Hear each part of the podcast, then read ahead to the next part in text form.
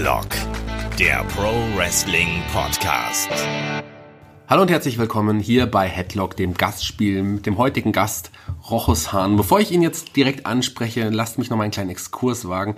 Das ist ein junger Mann, den ich ähm, ja schon seit seit meiner Kindheit quasi verfolge und auch ich würde mich selber als großen Fan seiner Arbeit bezeichnen. Ich glaube, ohne ihn würde ich vielleicht hier nicht sitzen und Wrestling-Podcasts machen, denn er war so die erste, die erste große Berührung, die ich mit Wrestling hatte, die mir gezeigt hat, dass Wrestling so ein bisschen anders ist als viele andere, ja, ich sag mal Sportarten, anders ist als viele Unterhaltungsformen. Er war auch der erste Kommentator oder Moderator, der böse war, der auch den Menschen gezeigt hat, nee, es gibt auch böse Moderatoren. Man kann auch böse Sachen über andere Menschen sagen und gleichzeitig sehr unterhaltsam sein. Herzlich willkommen. Viele kennen ihn als Horst Brack, den Bestrafer im Wrestling zumindest. Sein richtiger Name ist Rochus Hahn. Hallo Rochus, schön, dass du da bist. Ja, schön hier zu sein. Und hier zu sein ist im speziellen Fall auch nochmal eine Premiere für mich. Er ist nicht irgendwie online verbunden mit mir, sondern er sitzt direkt quasi vor mir. Dadurch, dass er jetzt seit einiger Zeit auch in Fulda lebt, da wo ich auch lebe, haben wir auch die Möglichkeit, dass er wirklich jetzt vor mir sitzt, dass wir uns gegenüber sitzen, trotz Corona. Wir halten natürlich die Hygieneabstände ein. Ähm, trotz Corona wirklich vor mir sitzt. Das ist toll. Also freut mich wirklich sehr. Vielen, vielen Dank. Ja, wenn es so einfach ist, vorbeizukommen, ist doch schön. Wir werden gleich so einen Rundumschlag über dein, chronologisch durch dein Leben haben. Aber fangen wir doch erstmal ganz kurz irgendwo mittendrin an. Denn wie hast du zum Wrestling gefunden? Wo hast du das erste Mal Berührung zum Wrestling gehabt? Also es ist, glaube ich, nicht das erste Mal, dass ich es erzähle, aber es war tatsächlich so, dass das erste Mal mit äh, elf oder zwölf Jahren in Hannover auf dem Schützenplatz war wo mein Vater, der nun wirklich überhaupt nicht zu den Gesellen gehört hat, die äh, Boxkämpfe oder sowas verfolgt haben, aus unerfindlichen Gründen äh, mit uns dahin gegangen ist. Und da haben wir den Axel Dieter gesehen gegen Cuban Assassin. Und der Cuban Assassin hat ihn so dermaßen vermöbelt, dass der blutüberströmt da aus dem Ring getorkelt ist. Der Ringsprecher rief immer, Assassin, hören Sie auf. Also es war so eine Endlosschleife. Assassin, hören Sie auf. Ansonsten hat keiner eingegriffen. Also, aber die Ermahnung des Ringrichters äh, an diesen äh, bärtigen äh, Typen, der den Axel Dieter äh, zu Brei gehauen hat. Ja, also das war irrsinnig aufregend. Ich habe das an dem Abend gesehen. Wer war da noch? UFO, der Maskenmann aus einer fremden Welt und äh, Kiyomigawa und ähm, Lass mich, lass mich äh, nachdenken. Wladimir der Große. naja, und natürlich Klaus Kaurow und solche äh, äh, Kameraden. Ähm, und da war auch noch ein äh, St. Clair, der, äh, der war, musste ältere Bruder gesehen, gewesen sein von dem äh, Roy St. Clair. Den gab's damals noch. Und dann kam ja, äh, ich weiß gar nicht, ist sein, sein jüngerer Bruder gewesen, der andere St. Clair. Tony St. Clair. Tony St. Ja, also jedenfalls, ich kenne noch Roy St. Clair. und also das war jedenfalls damals äh, äh, einmalig, dass ich da mit zwölf Jahren das gesehen habe. Danach hat sich die Gelegenheit nie wieder gegeben, weil äh, das war jetzt einfach so ein äh, einmaliges Erlebnis. Aber äh, als ich dann wieder damit Berührung hatte, das war eben so die WWF, die damals auf Tele 5 lief, äh, irgendwann roundabout 85 85, 86, da liefen dann so, das war die Macho Man Zeit und, und, und so, also da war ich glaube, Tele 5 gab es ja eigentlich auch sogar erst viel später. Das war der, der über, die, über Satellit konnte man den amerikanischen Wrestling irgendwie nochmal verfolgen. Das war auf Sky. Ja, ja auf, auf Sky, Sky äh, so, so. Großbritannien, ja, glaube ich. Genau. Das, das war so irgendwie, haben die das dann manchmal ausgestrahlt. Ich stand da, ich weiß noch, wie ich in Berlin von der Schaufensterscheibe stand und habe zugeguckt, weil da gerade irgendwie Survivor Series liefen und so und da hatte ich dann äh, auch schon, es hat mir großen Spaß gemacht. Ja. Und jetzt, wo ich äh, das so sage, ich habe ja, äh, mein Sohn hat ja eine Freundin, die äh, eigentlich auch für Wrestling sich interessiert, die ist auch 18, hat aber nie richtig was sehen können. Und jetzt zur Corona-Zeit kam auf äh, äh, weiß nicht, D-Max, äh, irgendwo kam jeden Abend eine WrestleMania. Und haben wir jeden Abend WrestleMania geguckt und ich habe gedacht, irgendwann haut die mir ab, die junge Dame. Aber die war, äh, die war so, ist so darauf abge abgefahren. Und mein Sohn, immer wenn die angefangen haben zu quasseln, und die reden ja inzwischen jetzt eine halbe Stunde, immer wenn die angefangen haben zu quasseln, die, die, die, die Wrestler, hat, wollte ich weiterspulen zum Kampf und mein Sohn sagt, nein, das ist das Wichtigste. Und dann mussten wir das uns immer anhören. Das läuft Pro 7 Max übrigens, da äh, Pro 7 7 Max, Max, genau, da genau. läuft, da Also läuft ja aktuell da läuft ja auch die. WWE im deutschen deutschen Fernsehen tatsächlich. Ähm, ich lasse mir noch einen kleinen Exkurs zu mir machen. Ich war ja auch 11, 12, als ich in Berührung kam mit mit dem Wrestling. Das war aber im Fernsehen, das war auf RTL Plus und das war tatsächlich Catch-up. Da werden wir gleich auf jeden Fall drüber reden. Lass uns erstmal noch mal einen kleinen Weg machen. Du hast äh, wie habe ich ja gesagt, du hast auch warst in Fulda auf der Schule auch später, bist dann aber auf die Hochschule für Fernsehen und Film nach München gegangen und hast ja, wann hast du denn gewusst, dass du im Filmbusiness oder zumindest in, in künstlerischen, in künstlerischer Tätigkeit dein Geld verdienen möchtest? Ja, also mein Vater hat mir schon mit äh, 14 gesagt oder mit 15, als ich gesagt habe, ich will Schriftsteller werden, hat er mir gesagt, du wirst nie ein Buch verkaufen und äh, Fernsehwissenschaften äh, werden dich in deinem Leben nicht weiterbringen, weil ich natürlich immer gern Fernsehen gesehen habe. Ähm, da hat er Gott sei Dank falsch gelegen, aber ähm, es war dann so gewesen, dass ich äh, nicht wirklich dran gedacht habe, Filme zu drehen oder sowas. Also so Geschichten zu schreiben schon eher. Mit elf habe ich meinen ersten Roman geschrieben. Das grüne Auge des Saladins, das war so ein bisschen an fünf Freunde angelegt. Das hat so funktioniert. Und ich habe dann mit 18 auch noch mal einen Roman geschrieben, 200 Seiten auf Schreibmaschine, den habe ich heute noch irgendwo liegen. Also in jedem Fall äh, habe ich aber einen Film nicht gedacht. Ähm, und dann war dann irgendwie 12. Klasse, 13. Klasse und da musste man sich ja irgendwie überlegen, was machst du denn danach? Und dann habe ich einen Studienbuchführer geholt und habe mal geguckt, was es so alles gibt und dann stand da die HFF in München drin. Ich hatte auch Hochschule für Fernsehen und Film, das kann man studieren, super. Dann habe ich mich beworben, das war meine einzige Bewerbung und, und habe mich dann auch äh, da festsetzen können. Ja, beim Film hast du ja, da kommen wir auch gleich noch drauf zu sprechen, auch schon einige Drehbücher auch geschrieben, Film und Fernsehen vor allem. Aber was dich auch schon in deiner Schulzeit anbegleitet hat und was du später auch erfolgreich gemacht hast, ähm, sind Comics. Du hast auch, das ist auch etwas, was uns verbindet. Du bist ja auch im, im Comic-Business ein bisschen aktiv gewesen, als Texter, aber auch du hast deinen eigenen Comic-Verlag gehabt. Wie kam es denn dazu? Naja, also den habe ich später gehabt, aber wir haben hier in Fulda, als ich 18 war, äh, haben wir drei äh, sehr schrägen Gestalten uns zusammengefunden. Das ging damals über Zack. Zack, das Comic-Magazin, was es jetzt heute wieder gibt. Aber damals war Zack eben das wöchentliche Comic-Magazin. Und da hatte ich dann irgendwie mal was geschrieben über meine Lieblingsserie Bruno Brasil. Und dann schrieb mir der Michael Hauer aus Petersberg zurück. Äh, und dann traf ich, genau, dann habe ich meinen anderen äh, Freund, äh, Michael Möller, den habe ich dann in Fulda hier bei Uppmoor gesehen, wie er sich äh, Comics Anatomie eines Massenmediums gekauft hat. Ich habe das zufällig gesehen, der interessiert sich für, für Comics. Ich kannte den von der Verladung, von der von dem Ferienarbeiter im Kaliberg. Naja, und dann über diese Querverbindung haben wir uns zusammengeschlossen und dann irgendwann das Heft Menschenblut rausgebracht. Underground Horror. Das ist viele Jahre gelaufen und äh, ja, das war dann damals die Zeit. Und später habe ich dann einen eigenen Verlag mit dem Michael Möller gegründet, Schwarzer Turm. Aber jetzt äh, äh, mache ich da eigentlich kaum noch was. Das ist noch eine ganz andere Zeit gewesen. Die Faszination für Comics heutzutage ist es omnipräsenter, da dadurch auch, dass Comic-Helden in Anführungsstrichen ja auch in großen Hollywood-Filmen äh, eine Rolle spielen. Aber Comics hatte, hatte damals auf jeden Fall ein ganz anderes Ansehen. Ich meine, hat in Deutschland immer noch nicht das Ansehen, wie es jetzt in, in Belgien und Frankreich und so weiter hat oder auch in Amerika logischerweise. Aber du warst schon einer der Vorreiter in den deutschen, im deutschen Comic, kann man so, kann man so irgendwie auch sagen. Ah, oh ne, das, das sind jetzt zu viele Lorbeeren. Also äh, sagen wir es mal so, ich hatte natürlich bei äh, Menschenblut ein wunderbares Forum, äh, ungewöhnliche Geschichten zu äh, erfinden. Unter anderem den, die, die Reihe Dr. Dippertz, ähm, wo ich dann mit verschiedenen wirklich geilen Zeichnern zusammen äh, arbeiten konnte.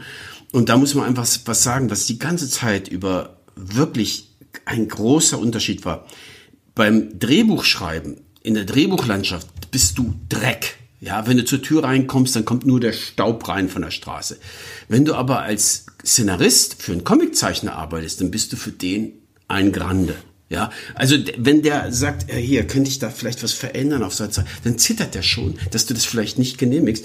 Aber die Comiczeichner, die haben eigentlich die Stories, die ich gemacht habe, immer wirklich hervorragend umgesetzt. Das Glück hatte ich dann im Filmbereich überhaupt nicht.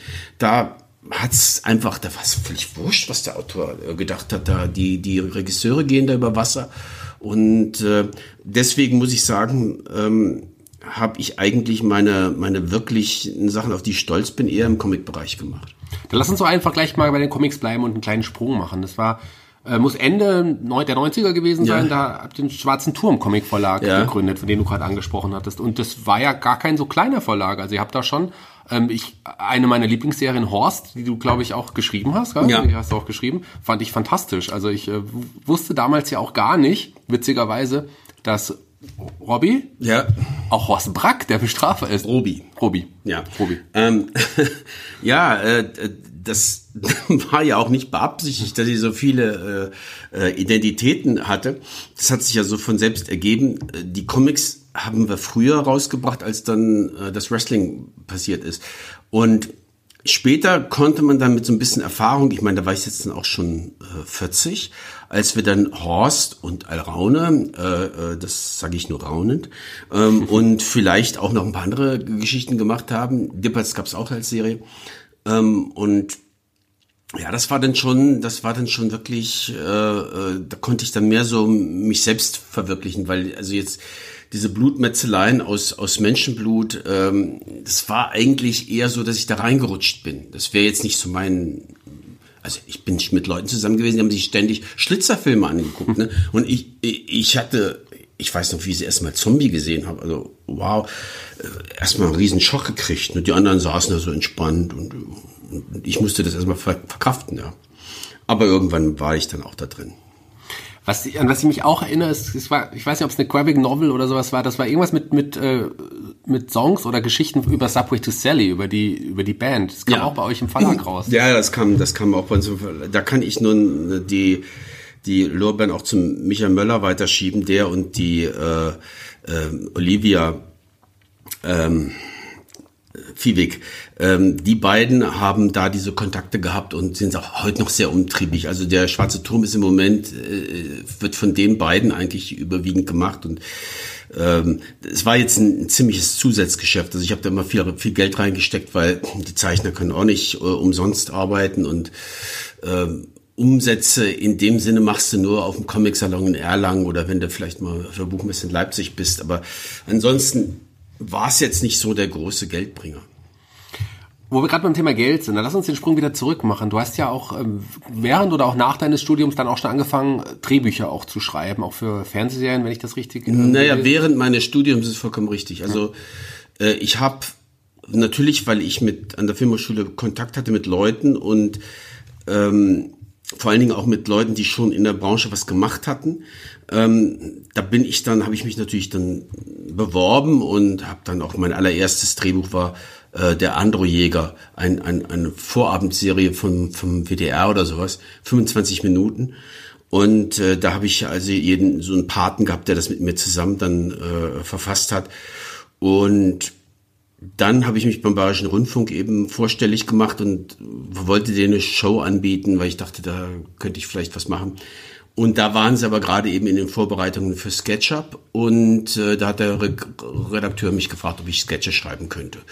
Und das klar war, wenn ich jetzt sage nein, da gehe ich raus und habe keinen Job, also habe ich einfach ja gesagt, obwohl ich in meinem Leben noch nie einen Sketch geschrieben hatte und bin nach Hause gegangen, habe es ausprobiert. Den hat er dann mir abgekauft und dann wieder einen und noch einen und irgendwann war ich reich.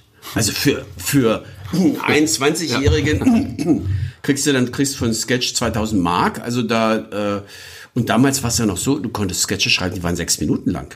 Das ist heute undenkbar. Also ein Sketch, der sechs Minuten lang ist, deshalb wird auch SketchUp fast nicht mehr wiederholt, weil äh, die Leute sagen, um Gottes Willen, sechs Minuten Sketche. Also nach 45 Sekunden spätestens ist der Zuschauer weg. Ja.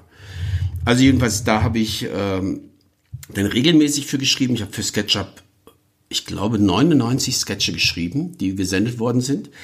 Und äh, das war natürlich ein, ein schöner Start in den Job. Und äh, die waren auch immer klasse, die waren auch immer super gemacht. Wenn ich die gesehen habe, ich einfach mich nur gefreut.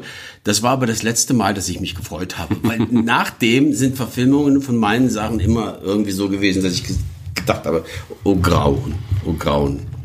Ja, was, was zum Beispiel noch, noch dazu kommt, bei, was Verfilmung angeht. Du hast mitgeschrieben, ich weiß nicht, ob du, oder geschrieben für Formel 1, der Film. Ja, naja, da habe ich, ich habe da äh, nicht nur mitgeschrieben, ich habe da Fassungen geschrieben. Also Es war so, der Regisseur, den sie dafür hatten, der äh, hat eine Fassung, die ich geschrieben habe. Ich habe, glaube ich, das Originalbuch geschrieben. Ist aber auch lang her. Dann hat er das überarbeitet. Dann habe ich es wieder überarbeitet. Dann hat er es wieder überarbeitet. Dann hat er eine eigene Fassung geschrieben. Am Ende hat der Produzent aus uns bei unseren beiden Fassungen eine zusammengeschrieben. Deshalb stehen da drei Namen drunter.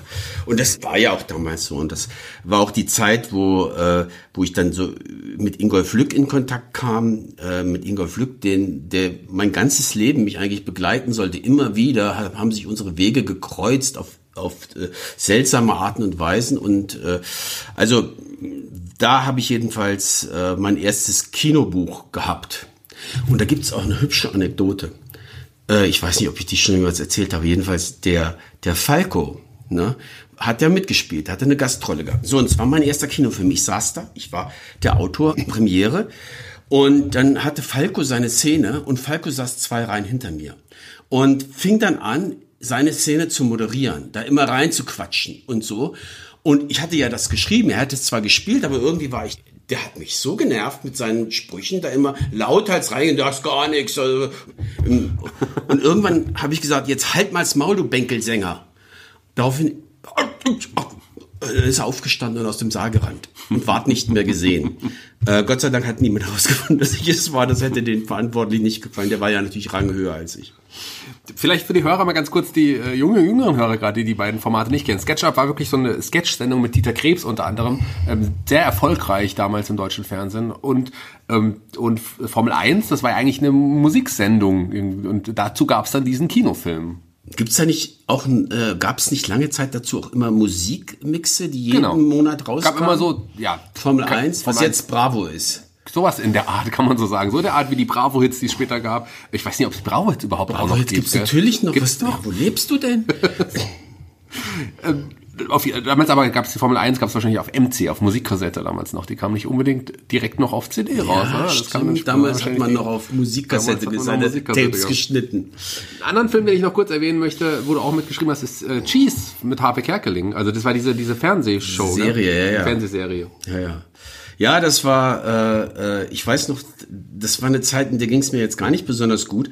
Und dann war ich bei einer Bekannten, die damals auch schon bei SketchUp irgendwie was zu tun hat oder da in der, in, in der Redaktion drin war, genau. Und äh, dann sagte ich ja, also wenn ihr was habt, äh, äh, ich habe im Moment echt nicht viel zu tun. Dann sagt sie, ich wäre im Leben nicht auf dich gekommen, aber eigentlich bist du genau der Mann, der, den ich jetzt brauche. Weil sie hatten Cheese mit Happe Kerkeling gemacht, hatten eigentlich kein richtiges Konzept und hatten nach vier Folgen, waren sie ziemlich äh, am Rande und haben dann mich an Bord geholt. Und dann habe ich dann mit äh, Harpe noch die, die äh, Sendungen fünf bis zwölf gestaltet, also ich als Autor und eigentlich sehr schöne Ideen beigefeuert, wie Herr Harpe krönt sich zum König von Deutschland und so. Also da sind ein paar Sachen, haben ganz gut funktioniert und ich hatte mit Harpe eigentlich ein super Verhältnis, aber nicht so ein super Verhältnis mit äh, seinem Freund. Der war irgendwie nicht so richtig äh, äh, gut auf mich zu sprechen, keine Ahnung wieso. Jedenfalls, Harpe sagte dann, ja, wir, wir bleiben in Kontakt, aber wir blieben nicht in Kontakt, was ein bisschen schade war, äh, weil so die Zusammenarbeit hat eigentlich prima funktioniert. Vielleicht kommt, gibt's ja irgendwann Wiedersehen, wer weiß es schon. Ja, aber wir sind beide jetzt würdige alte Männer mit äh, demselben Übergewicht übrigens. Und äh, der Versuch, äh, da Kontakt aufzunehmen, ist, ist ganz schwer. Ich habe das mal probiert und äh, da hat seine Agentur mich aber gleich in die Wüste geschickt. Also was ich denn da wollte. Naja gut, das waren keine Wrestling-Fans. Ja, aber von, von Übergewichten kommen wir jetzt doch auch endlich zu den Schwergewichten, über die wir auch irgendwie sprechen. Äh, Es gab die Sendung RTL auf RTL Plus Catch Up. Äh, die- Da gab es schon einige Folgen mit Joe Williams, glaube ich, alleine als Moderator. Ähm, Du bist dann irgendwie dazugekommen. Erzähl mal, wie es dazu kam. Also der Redakteur, der damals SketchUp gemacht hat mit, mit äh, äh, Dieter Krebs und, und Beatrice Richter und Iris Berben, der ist äh, nach, der ist zu RTL gegangen als Unterhaltungschef. Und ähm, dann hat er dort äh, äh, dieses Wrestling gekriegt. Und wie jeder äh, aufrechte Deutsche hatte er nicht die geringste Ahnung, was das zu bedeuten hatte. Also genauso gut hätte man ihm ein Baseballspiel hinstellen können. Ja, also das, da, da hätte er genauso wenig gewusst. Und der Ben kam ja da vorbei und und und und äh, am Büro, äh, als der sich das gerade angeguckt hat und hat das eben dann gesehen und gesagt, hey, das ist ja äh, Jerry Lawler, den kenne ich aus meiner Kindheit und so. Und dann war der Jochen ganz froh, dass da einer war, der sich auskannte und hat gleich gesagt, du machst das. Ne? Und ähm, dann hatte er eben so die Idee gehabt, wie das eben so ist, wenn deutsche Redakteure äh, äh denken, sie müssen jetzt amerikanisches Kulturgut auf Teutonisch übersetzen. Hat er gesagt, wir brauchen ein Rahmenprogramm, damit klar ist, dass das Quatsch ist. Also wir müssen zwei Spielfiguren haben, am besten eine übergewichtige Frau und ein dünnes Männlein und die übergewichtige Frau findet diese Typen alle ganz toll und das Männlein hasst die alle und die Frau macht dann die Griffe auf dem Bett nach, die die und das sollte dann quasi als Rahmenprogramm für diese ganze Wrestling-Nummer äh, laufen. Da er aber Gott, Gott sei Dank genug andere Baustellen hatte, hat er mich ja eben dazugeholt, damit das ungefähr so läuft hat sich dann nicht weiter darum gekümmert und ich habe dann zum Ben gesagt, äh, du pass mal auf, lass uns das doch so machen wie, wie Vince McMahon und, und, und Jesse Ventura. Also das kannte ich dann inzwischen schon. Die, Jesse äh, rechtfertigt die, die, die Schweine im Ring und, und Vince damals noch aufrechter Sportreporter mit klarem Blick. Und dann haben wir das genauso gemacht. Und äh, ich, ich wurde dann Horst Back der Bestrafer und der Ben wird nicht müde, das zu bereuen, dass er den Aufrechten gegeben hat, weil irgendwann hat er es echt satt gehabt und wollte auch mal, ja. wollte mal turn. Wir waren auch vom, vom, wir hatten den Turn schon im, im, Kopf, aber dazu ist nicht mehr gekommen. Ben Brumfield, ja, alias Joe Williams, äh, so, das war auch sein Künstlername, Joe Williams. War nicht sein richtiger Name, ähm, genauso wie Horst Brack auch nicht der richtige Name war. Das dünne Männchen ist quasi geblieben, aber, aber die, die dicke Frau wurde ja ein Jesse the Body Ventura in, in, in Deutsch. Aber äh, bist doch anders. Optisch hast du dich schon, war das schon so ein bisschen dein Vorbild, oder? Na gut, ich habe mir natürlich die, die, die, das Kopftuch aufgesetzt und, und den Schnurrbart auch. Ja, also das, das, da habe ich mich schon sehr äh, ans Original gehalten der Rest der, der Ausstattung ist dann ein bisschen so der, der Kostümbildnerei von RTL zu, äh, äh, ja, der, die haben das dann sich so ausgedacht mit dem, wie es heute so schön heißt, Mozart-Hemmchen. Und dann waren wir da auf Sendung und haben auch, muss man ganz ehrlich sagen, wir haben auch die ersten äh, 10, 15 Sendungen, das war schon ein bisschen na, es, also wenn man heute sowas sehen würde, würde man sich schon aufregen, äh, da wieder Deutsche, die versuchen irgendwie äh, internationalen Standard zu bringen. Aber wir haben uns dann so irgendwann reingekaspert in die Sache. Richtig reingegroovt. Also hat unglaublich super harmoniert, muss man sagen. Das hat, hat, mir richtig gut gefallen.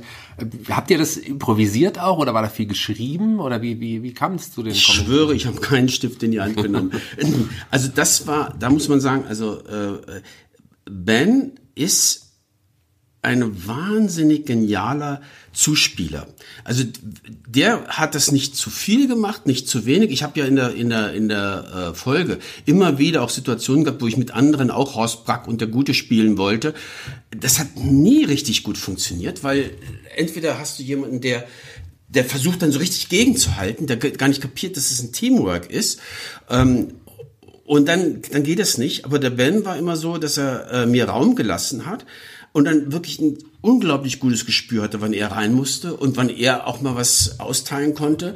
Und äh, das hat irgendwie, äh, da haben wir Glück gehabt, das hat einfach zwischen uns beiden äh, super funktioniert. Und dann war auch vieles einfach impromäßig. Manchmal haben wir Sachen abgebrochen und da haben wir gesagt, hier äh, machen wir so und so und so. Und dann haben wir es vielleicht nochmal noch mal angesetzt, ja. Aber ich habe auch zum Beispiel manchmal gesagt, du sagst dann das und dann halte ich die Klappe, so weil, weil ähm, es war wichtig, dass nicht nur äh, Brack die, die äh, äh, letzten Worte hat, sondern auch hin und wieder mal Williams gewinnt. Kleinerer Prozentsatz, vielleicht 30 Prozent, aber das, das, sonst hat es keinen Spaß gemacht. Ne? Wenn das, wenn das, also ein bisschen wie Ernie und Bert. Und äh, äh, ja, und irgendwann war das so, also da, hätten wir im Schlaf zehn Stunden lang Moderation machen können. Jetzt du zu 70 Prozent alle senden können, es ist immer irgendwie aus dem Moment heraus, äh, das, das war schon gut, ja. Auch für die Hörer, die es nicht wissen, bei Catch-Up gab es ja die alten NWA-Sachen beziehungsweise frühen WCW-Shows äh, äh, zu sehen. Ähm, ihr hattet bei der Produktion, ihr habt ja selber auch produziert die, die, die, Sendung, hattet ja ziemlich Narrenfreiheit irgendwie auch bei RTL Plus. Ja? Ihr konntet ja im Grunde machen, was ihr wolltet. Ja, es war noch in den jungen Jahren, wo alle halbe Jahre der Unterhaltungschef gefeuert wurde. Und immer wenn der neue Unterhaltungschef kam, sahen wir den einmal, als er die Runde gemacht hat, zum Begrüßen. Die hatten alle natürlich von Wrestling überhaupt keine Ahnung, hatten alle Dringenderes zu tun an anderen Stellen. Unsere Sendung war ja, wir hatten keine Werbung, das heißt, es gab jetzt niemanden, der gesagt hat, hier äh, bessere Quoten oder so. Wir wurden einfach gesendet und äh, fertig.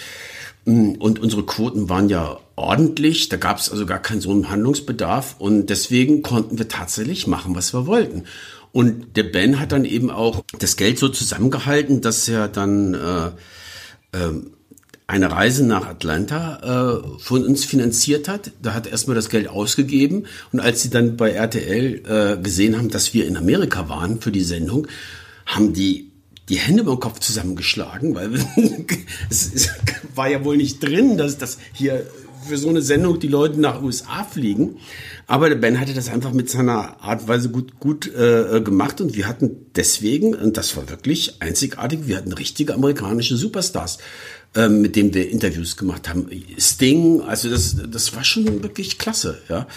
Und also wir haben natürlich auch die die die deutschen äh, die deutsche Wrestling Szene, mit der hatten wir auch ziemlich schnell Kontakt. Also der René Lassates hatte sich gemeldet. Ja, das einzige sehr schnell begriffen, dass da vielleicht äh, äh, er so ein bisschen sich da etablieren könnte.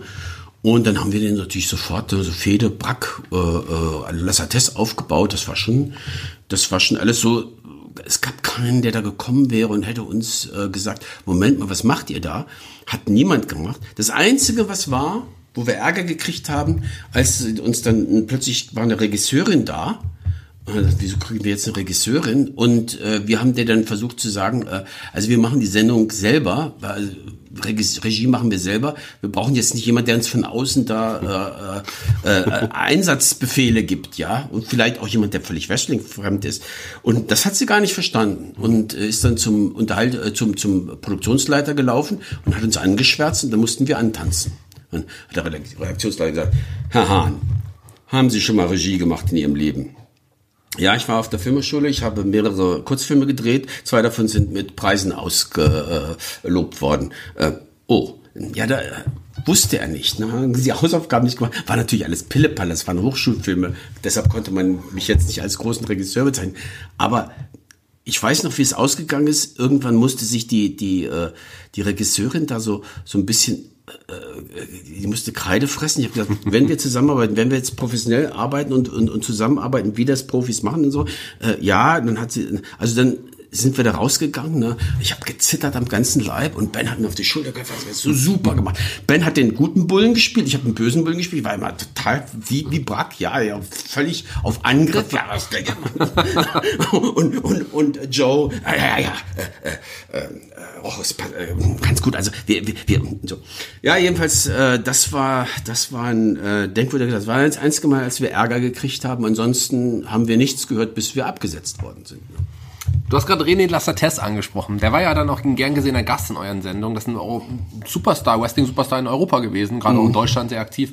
Da gab es ja wirklich eine richtig kleine aufgebaute Fehde innerhalb eurer Show, die hat sogar zu Matches geführt. Ich kann mich an eine äh, ja, Teer und Federung, ich glaube, deiner Person in der, in der Folge erinnern. Ähm, da ging es ja hin und her bei, zwischen euch beiden. Das war eine ja, richtige Fehde. Ja, ja.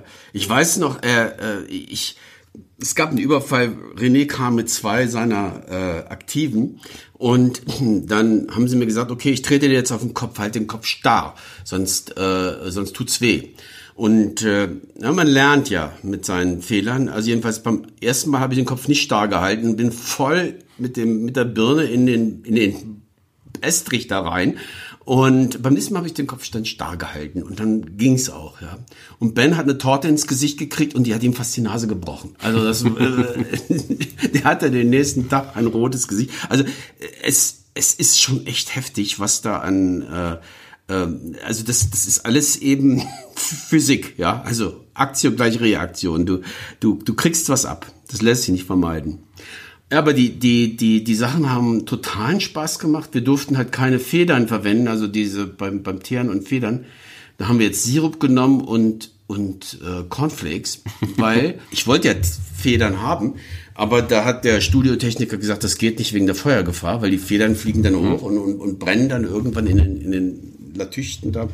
Also das äh, ging nicht und ähm, haben wir uns so beholfen. Und ich weiß noch, was Horst, was, was René sagte, das ist das Ende von Horst Brack. Ja, sehr schön. Also man muss einfach sagen, der, der, der René war der äh, fürsorglichste von allen. Ne? Also der, wir, wir haben ja gekämpft in, in, in Bremen, in Hamburg, in, in, äh, in Hannover. Äh, also entweder waren wir als Referees drin, ich habe ja auch Kämpfe gemacht und äh, da muss man schon sagen, also beim Kampf in, in Hamburg gegen René, ähm, da haben die schon echt äh, sehr, sehr gut auf mich aufgepasst. Du hast ja auch nicht die Wrestling-Ausbildung in dem Sinne gehabt. Also wie war es denn für dich, dann im Ring zu stehen gegen, gegen einen gestandenen Wrestler? Wie, wie ja. hast du das, konntest du das durchhalten? Wie hast du das ja, das war eigentlich gut, weil ich war schon von früh auf interessiert an Actionfilmen und habe, ähm, äh, habe auch in meiner Filmhochschulzeit überwiegend Sachen gemacht mit Action drin. Also in meinem ersten Film kam ein Schwertkampf vor, in meinem zweiten Film ähm, äh, gab es eine Karateschlägerei und eine Schießerei und im dritten gab es eine Autojagd und eine Wirtshauskeilerei, weil ich, ich mochte Action schon immer gerne.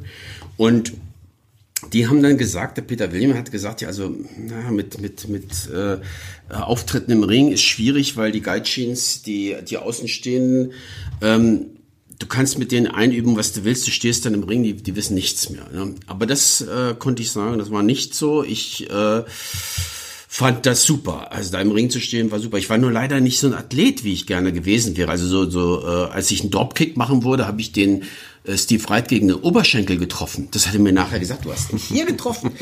ich wollte ihn natürlich so, so weißt du, so Sterne und Mitschiffs wollte ich ihn erwischen.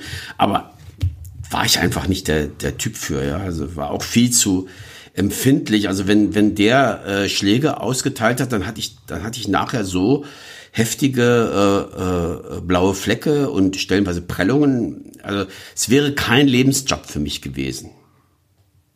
Das glaube ich. Das ist ja auch, das ist ja wirklich auch eine Mammutaufgabe, so nur als, als gestandener Wrestler im Ring zu stehen. Aber das hat, war schon wirklich unterhaltsam und das hat ja auch, beim Publikum hat das ja auch für Furore gesorgt, als du da, als du da im Ring gestiegen bist. Es gab ja dann auch wirklich verrückte Sachen, wie zum Beispiel diese, diese Fußballergeschichte, dass dann Wrestler gegen äh, Fußballer, äh, äh, Damenfußballer der vom TSV Sachsenrost, dann haben wir also gegen die Frauen gespielt, ja. Einige von den Wrestlern barfuß. Der einzige, der spielen konnte, war Finlay. Und ich war auch ganz, ganz energisch. Aber die, das waren eben Bundesliga-Frauen. Die waren schon äh, schnell und äh, stark und hatten natürlich doch den Ehrgeiz, uns Burschen äh, Bescheid zu geben. Das Gute war natürlich, dass dann so die, die, die Typen wie, wie äh, ähm, äh, August Smiesel, ne, der war ja damals mit dabei. Der August Smiesel hat sich da einfach so eine Torschützin gepackt ne, und hat die einfach in den Schlamm gesteckt. der Schiedsrichter hat das ein bisschen zu ernst genommen, hat dann rote Karten verteilt, dann wurde der auch in Schlamm gesteckt. Also die Zuschauer sind auf ihre Kosten gekommen und äh, das Spiel ist 17 zu 1 für die Frauen ausgegangen. Das eine Tor haben wir deswegen geschossen, weil wir am Ende etwas besser standen. Denn mit jedem Gegentreffer ab dem 8 zu 0 hat der äh, äh, Veranstalter einen Wrestler mehr aufs Feld geschickt. Am Ende standen wir dann 22 zu 11. Und nachher ging es dann äh, gemeinsam unter die Dusche. Das heißt, wir sind unter die Dusche gegangen und die Frauen haben gesagt, was soll das? Normalerweise duschen man da zusammen. Also, dass es gemischt äh, geschlechtliche Matches gibt, äh, war nicht üblich. Und dann haben die Frauen sich da wirklich gedacht, also jetzt gehen die Typen da unter der Dusche, sollen wir jetzt warten, äh, bis die da weg sind? Ne? Das haben sie nicht eingesehen und kamen dann auch. Und dann ging es aber richtig ab. Dann wurden die eingeseift, also da wurden die Wrestler echte Gentlemen und haben ihnen geholfen, dass sie ganz sauber werden. Werde ich nie vergessen. Eins der Highlight meines Lebens. Den Rest müssen wir leider hier rausschneiden aus dem nicht weitergeredet. ähm, Nein, den Rest gab es nicht. Rest gab es nicht okay. Ähm, du hast gerade noch einen Namen erwähnt, den ich gern ansprechen möchte, äh, den du bereits schon angesprochen hast, wie gesagt. Und zwar Peter William. Der ist ja auch ein gern gesehener Gast dann bei euch in der, in der Show gewesen, der, den man ja auch in, in Deutschland kannte. Später auch noch länger kommentiert, aber euch hat er auch ein paar Shows mitkommentiert und ähm, da hattet ihr auch eine gute Verbindung. Also Peter William war einer von den Leuten, die wirklich über den Tellerrand geblickt haben, der Weitsicht hatte. Der war auch sofort äh, äh, tauglich zum Moderieren. Der, der musstest du nichts beibringen. Der, der war einfach stark und hat, hat auch den richtigen Ton getroffen. Deshalb haben wir ihn gerne genommen. Äh, an der Stelle muss ich allerdings sagen, äh, der, äh, der für mich beeindruckendste Gastmoderator, den wir je hatten, war Klaus Kauroff. Also der ist ein Komiker vor dem Herrn gewesen. Ich hatte niederknien. Auch wenn ich Jahre später das sehe, was er da gemacht hat. Also das war unfasslich. An dem ist wirklich ein großer äh, Schauspieler verloren gegangen. Der war klasse. Der war einfach nur klasse. Ja, wir haben ja einige gehabt, mit denen wir dann moderiert haben. Aber äh, Peter William war eigentlich derjenige, der am öftesten da war. Klaus Kaurow auch eine wirklich eine Legende im, im, im Wrestling, auch ein einzigartiger Charakter. Der hat dafür, es gab ja vor ein paar Jahren eine Biografie über ihn, ein ja. sehr interessantes Buch, auf jeden Fall. Ich glaube, der ist optisch ein bisschen so, ich habe den schwarzen Bart irgendwie, keine Ahnung, vielleicht könnte könnte ich ja optisch ein kleiner Chaos Kaurow sein, weiß ich nicht. Schau mich mal an. Nee, gell? du, du, du könntest dieser irische Typ sein. Wie, wie heißt der denn gleich? Der Seamus. Seamus. Ja, in Rot vielleicht, genau, weil er aufgrund meines Iros, das stimmt. Ja. Das könnte auf jeden Fall so sein. Ja, ne, also ich denke bei dir eher an Seamus äh, und, und, und ich liebe es, wenn Seamus immer dann die Leute so über das Regenseil beugt und dann immer so vorne auf die Brust draufhaut. Sehr, sehr äh, schön. Genauso würde ich es machen, wenn ich in eine Schlägerei geraten würde. Das ist, glaube ich, eine gute Aktion. Und wie oft hast du denn so Schlägereien schon erlebt? Bisher noch nicht. Deswegen weiß ich nicht, ob die Aktion auch ist, in der Schlägerei Ich habe schon Schlägereien erlebt und ich habe die meisten gewonnen, obwohl ich der totale Schiss Schisser war, aber ich war immer ganz gut im Judo. Okay, das ist wahrscheinlich dann ein Geheimtipp, wie man Schlägereien rauskommt. Judo lernen. Was auch wirklich lustig war, damals, äh, als wir in Hannover waren, diese, diese Fußballergeschichte lief, da gab es dann auch noch eine Präsentation. Da sollte irgendwie Kampfsport, eine Frau, ich sollte gegen, im, im Ring gegen eine Frau kämpfen, die äh, also Taekwondo gemacht hat und die gesagt hat, jetzt, jetzt äh, aber jetzt richtig, ne?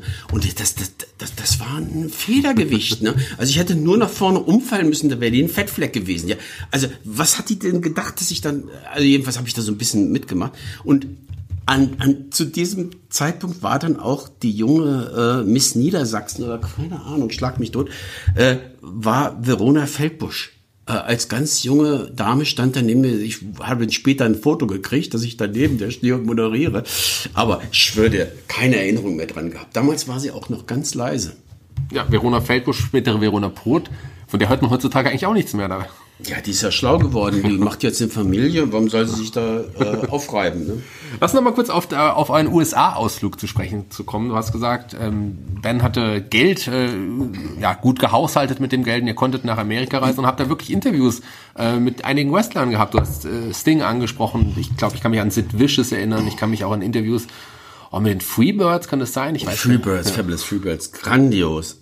Also du, du stehst neben diesen Leuten und dann sagen die immer, äh, also die, die, die Verantwortlichen haben uns gesagt, sprecht die ja nicht auf die letzten Kämpfer an, die wissen gar nichts mehr, die sind alle doof. Ja, aber Tatsache war, ich habe da keinen doofen getroffen. Also selbst Sid Vicious, ne, der tauchte dann da auf, ja, musste, äh, der war total mies drauf und äh, weil er da hingestellt worden ist, mit, mit den Deutschen Interviews zu machen, ne? Und er tauchte da echt mit einer Scheißlaune auf. Und dann haben wir zusammen, habe ich ein Interview mit ihm gemacht, ne? Und dann habe ich irgendwie so einen Scheiß erzählt und, äh, und irgendwann musste er selber in der Szene drüber lachen, weil, weil das so so absurd war, ja. Und, und dann ist er aber aufgetaut und hat mir erzählt, ja, er wird ganz gerne mal nach Deutschland kommen und dort kämpfen und so. Also das kam dann schon zu solchen äh, interessanten Unterhaltungen. Aber Wild Eyed Sassan Boys, Junkyard Dog äh, und Paul E. Dangerously. Wir haben eine ganze Sendung mit Paul E. gemacht. Ja. What? You can say fuck on TV? Oh mein Gott!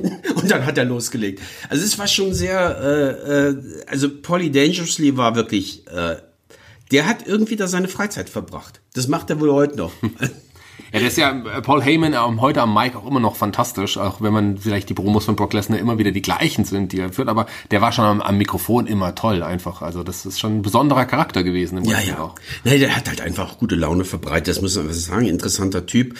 Äh, wen haben wir noch gehabt? Also wir hätten Ric Flair gehabt, aber Ric Flair, als Ric Flair kam, da haben wir gerade mit Sting geredet und Ric Flair wollte nicht auf Sting warten, bis, bis also die dass er da hätte warten müssen, das war dann unter seiner Würde, das habe ich auch verstanden. Also das, das äh, wäre der Professionalität etwas zu viel gewesen. Und naja, also jedenfalls äh, war das wirklich ein, ein tolles Erlebnis. Äh, eigentlich mal insgeheim waren, waren wir ja Fans, ne? Wir konnten da mit unseren, mit unseren Idolen da äh, sprechen und äh, genau, Doom, Doom hatten wir auch. Ah, das waren zwei Kerle, Mensch, du. Also, wenn die sich in den Arm genommen hätten, ich wäre dazwischen gewesen, dann hättest du mit mir einen Brief frankieren können. Ja, du, Ron Simmons und Butch Reed, äh, damals noch als maskierte Dooms, gell? Nee, die waren die dann schon ja. äh, entmaskiert, waren das erste schwarze äh, Weltmeister-Tag-Team. Also, das war da schon richtig. Äh, und, und Theodore Long, ehemals seriöser äh, Ringrichter. Also, äh, der war, der war auch sehr, sehr, äh, der, der ist auch sehr aufgeblüht als als äh, als Heel äh, Manager. Das muss man sagen. Ja, später ja noch General Manager bei der WWE oder WWF damals auch eine große Rolle gehabt, Teddy Long. Also der aus dem äh, ist auch was geworden. Und Ron Simmons war ja auch der erste farbige WCW-Champion dann später. Ja. Das war ja im Singles-Bereich sogar auch. Ähm, ich habe mal gelesen, dass äh, ihr, als ihr dann in Amerika ja, erschienen seid bei der WCW, die doch ein bisschen überrascht waren, dass ihr plötzlich da wart. Ähm, weil das, glaube ich, nicht so ganz abgesprochen war. Ihr seid einfach da aufgetaucht, war das? Ist das richtig? Nein, das war nicht so. Also, ähm, okay, das ist natürlich jetzt ein bisschen mehr Bens Beritt gewesen, weil die Logistik hat er gemacht. Ich habe nur das Flutticket gekriegt, bin rübergeflogen. Es war dann tatsächlich so, äh, ich habe dann mit äh, einem gewissen Wayne Coulter geredet, der da ähm, für die WCW gearbeitet hat. Also es ist äh, nicht WCW, oder? NWA. NWA. Ja, NWA ist quasi der, der, Teil, aus dem die WCW dann entstanden ja, ja. ist. Also, war schon also äh, NWA, genau. Ähm, und ich glaube, die hießen dann, die hatten dann schon so ein, so ein Label WCW, da haben wir ja. moderiert, ja. Also jedenfalls habe ich dem erzählt, Leute, wir kriegen hier in Deutschland nur Jobberfights. Wir haben nichts, kein gescheites Material. Ihr liefert die ganze Zeit Jobberfights. Die ganzen Großveranstaltungen, um die es eigentlich geht, ja, gibt's bei uns nicht. Und äh, ich irgendwie gesagt, schickt doch mal gescheites Material rüber. Da, ihr müsst doch den Leuten einen Stoff liefern, damit sie überhaupt an die Nadel kommen können. Du kannst doch nicht, du kannst doch nicht Bonbons verteilen und dann äh, äh, sagen, ja, die, die, die haben leider keinen Zucker, aber äh, äh, irgendwann, äh, es gibt welche, die haben Zucker. Ja? Jedenfalls hat der Typ dann äh, äh, gedacht, oh, äh, die, die sind jetzt richtig heiß, und dann haben sie den Preis hochgesetzt für die Jobberfights, ja. Dann hat der Ben mich angerufen und gesagt, Rochus, verhandelst du mit den Amerikanern? Ich so, nein, ich verhandle überhaupt nicht mit den Amerikanern. Ich habe nur gesagt, dass es eigentlich keinen Sinn macht, wenn wir hier keine Pay-per-Views haben, die es nicht gab, weil es einfach kein Sky gab, gar nichts. Ja, es kommt keine Großveranstaltung zu uns rüber. Es wird nur das gesendet, was in Amerika wirklich unter Ausschuss äh, äh zu sehen ist. Ja. Das wird, das kriegst du heute kaum noch zu sehen, so Jobberfights. Äh, es gibt bei, bei äh, 7, äh, Max 7, ne? Pro 7 Max, ja. Gibt selten. Jobberfights sind halt selten geworden heutzutage, ja. dadurch, dass in den Shows, man will halt die Stars zeigen und äh, Jobberfights sind höchstens mal, um noch so einen, so einen Star aufzubauen. Ja. So. Also jedenfalls, äh, äh, damals war es dann schon so, dass, dass klar war es lustig, wenn du die, die, äh, die Sheepherders gesehen hast, ne, die, die, die späteren Bushwhackers. Ähm, hat natürlich Spaß gemacht und die ganzen Leute, die äh, Ketchup geguckt haben, haben sie deshalb geguckt, weil es trotzdem auch äh, lustig war. Es gab ja gar nichts zu sehen. Ne? Also da, da war man ja froh, wenn man wenigstens das äh, Zeug gekriegt hat. Aber ähm, wir haben das nicht mehr erlebt, dass dann irgendwie Großveranstaltungen oder sowas, so Starcades oder, oder Clash of the Champions oder sowas, war immer ferne Science Fiction, ja. Da hatte der, der Carsten Schäfer und, äh, und die, die äh, Tele5-Kombo, die hatten das besser, die hatten dann wenigstens auch mal ihre WrestleManias und, und, und sowas, worüber sie berichten konnten. Das hatten wir alles nicht. Aber dafür konnten wir dann eben auch mal hier äh, in Deutschland so ein bisschen auf die äh, Fans eingehen, konnten dann da in Epstein so ein Fan-Convention, konnten wir da mal von berichten und so. Das, das wäre bei denen nicht denkbar gewesen. Ne? Die hatten da striktere Richtlinien und die haben im Vergleich zu euren improvisierten Moderationen ja in der Anfangszeit zumindest äh, schlecht vom Blatt abgelesene Moderationen gehabt in ihren Shows. Aber jetzt sag mir mal was. Also, jetzt musst du mir erklären.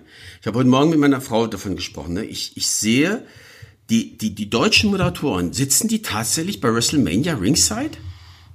Ähm, die sitzen bei den Großereignissen mit, äh, mittlerweile Ringside auch, ja. Ja, tatsächlich okay. einige und, und was ich nicht kapiere ist, weißt du, da gibt es so wirklich abgefahrene Moves. Ich behaupte, es gibt weit über 1000 Wrestling-Moves weit über 1000, weil ja auch manche kriegen ja, äh, weißt du, was, was, was ein Reverse Kick ist, ne?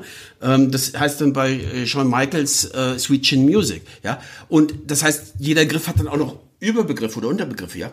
Und dann kommt da irgendwie so ein ganz abgefahrener Griff, den ich noch nie in meinem Leben gesehen habe, und der Moderator sagt wie aus der Pistole geschossen, ah, Power Drive Elbow. ja, oder sowas.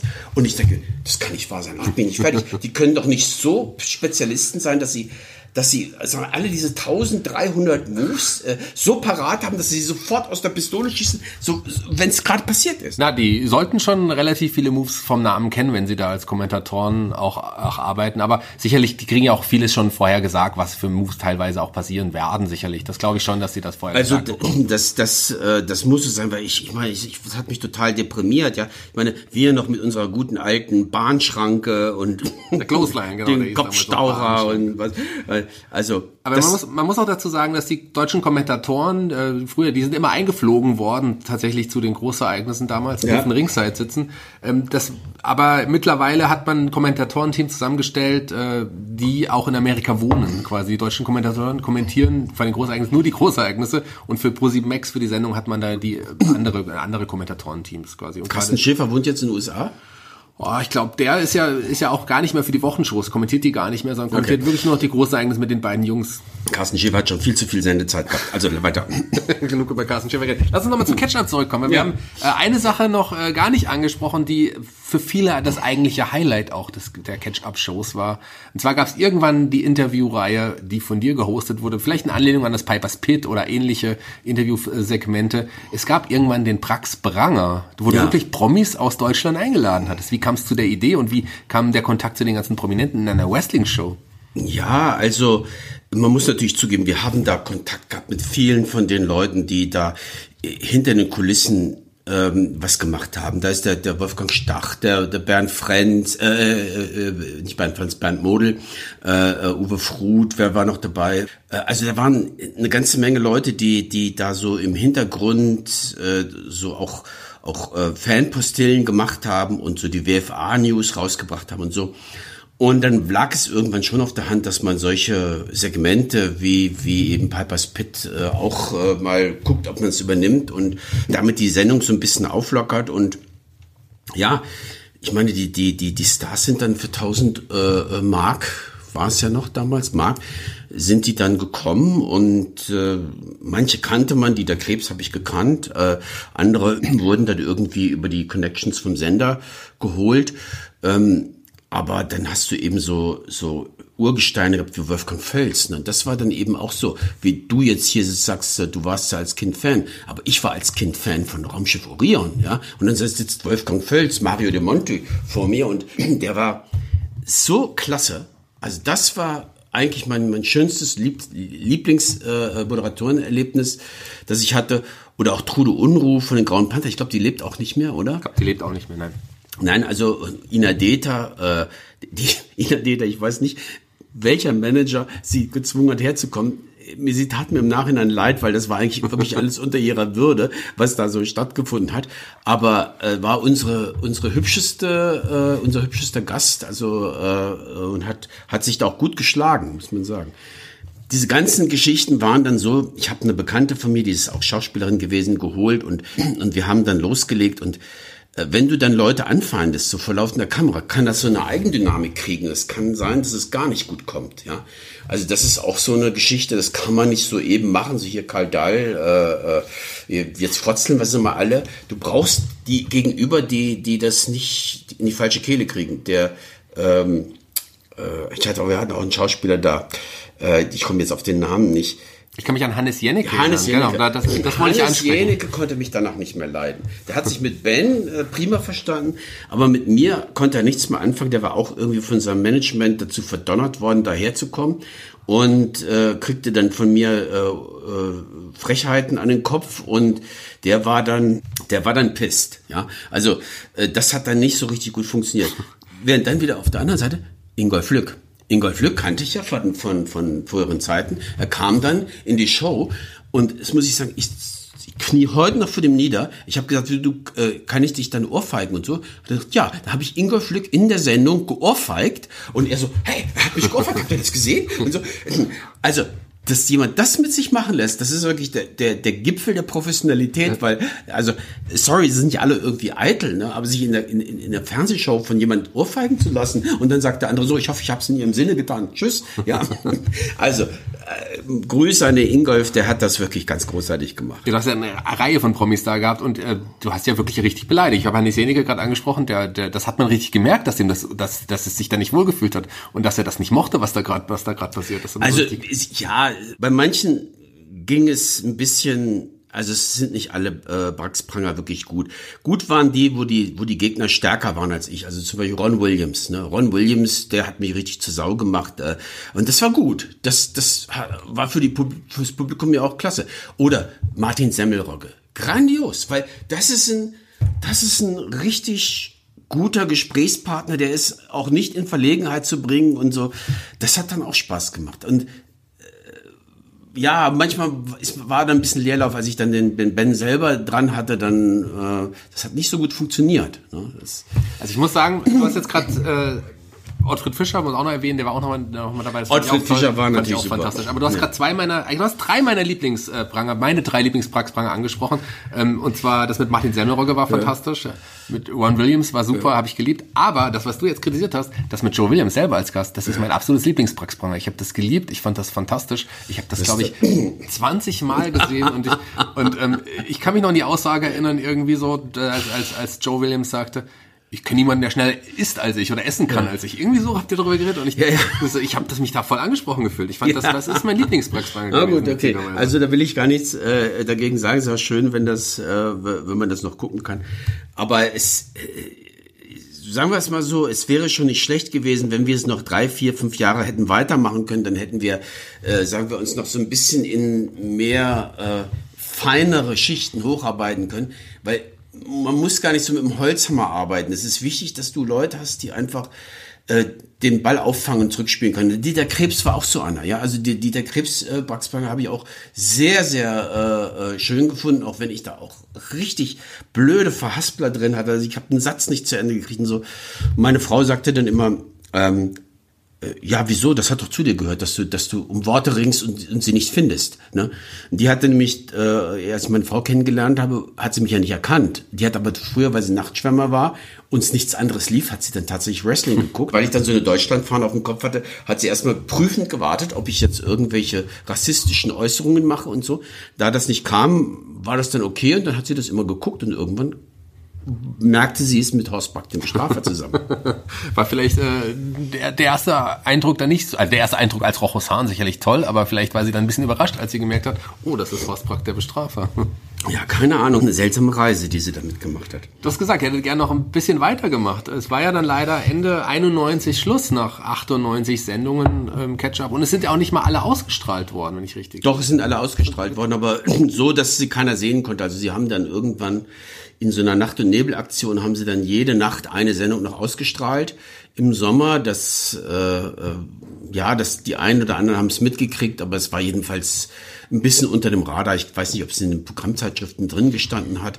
Jedenfalls war es so gewesen, dass äh, innerhalb der, äh, des Redaktionsrats da von RTL gab es verschiedene Fraktionen und die waren sich irgendwie nicht einig und vielleicht auch verfeindet und dann hat irgendwie eine, die dann stark war, gesagt, wir wollen Wrestling, die anderen haben gesagt nein und dann haben die das durchgedrückt, um die anderen zu ärgern. Ja, und so ein bisschen kam es mir vor, weil äh, um Werbung ging's ja noch nicht. Wir hatten keine Brauerei oder kein Hundefutter mhm. oder BH-Hersteller, der uns jetzt irgendwie gefeatured hätte. Ja, und deswegen lief das jetzt einfach so und dann äh, veränderten sich die Machtstrukturen da in diesem Aufsichtsrat von RTL und dann kamen die äh, Wrestling-Gegner in die Überhand und die haben dann gesagt, wir wollen das Wrestling nicht mehr. Und dadurch ist es dann aus dem Programm genommen worden, weil das war ja mittendrin. Wir hatten ja im, die, die laufende Staffel wurde unterbrochen mit Neujahr und auf unsere Nachfrage hieß es, oh, wir haben euch vergessen, was ja wirklich absurd war, dass man äh,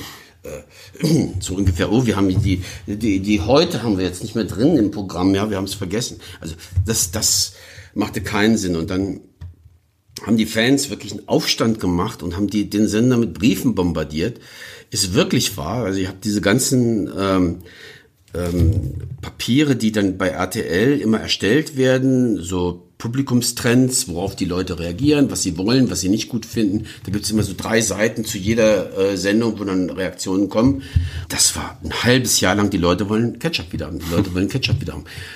Da, das hat dann aber wirklich keinen interessiert.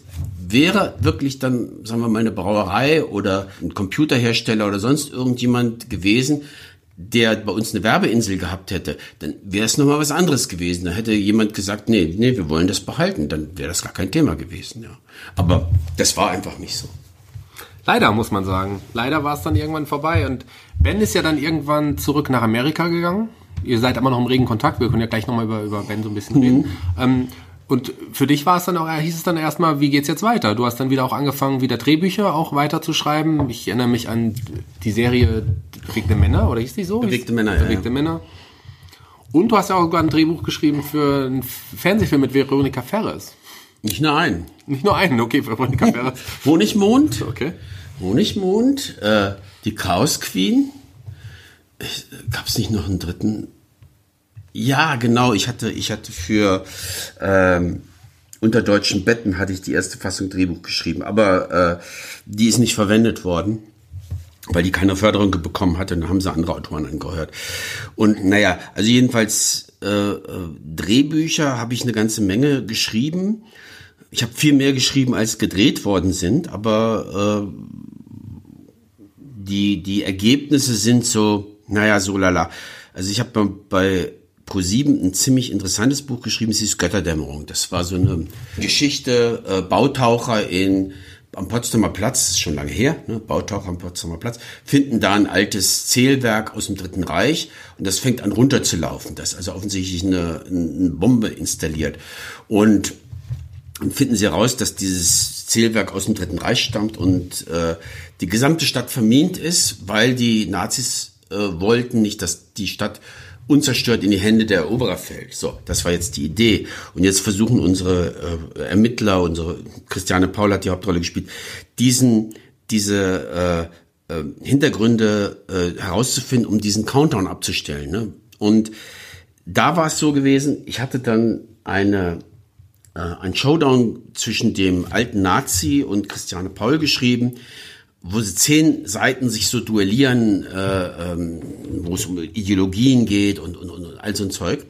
Und die haben sie alle rausgestrichen.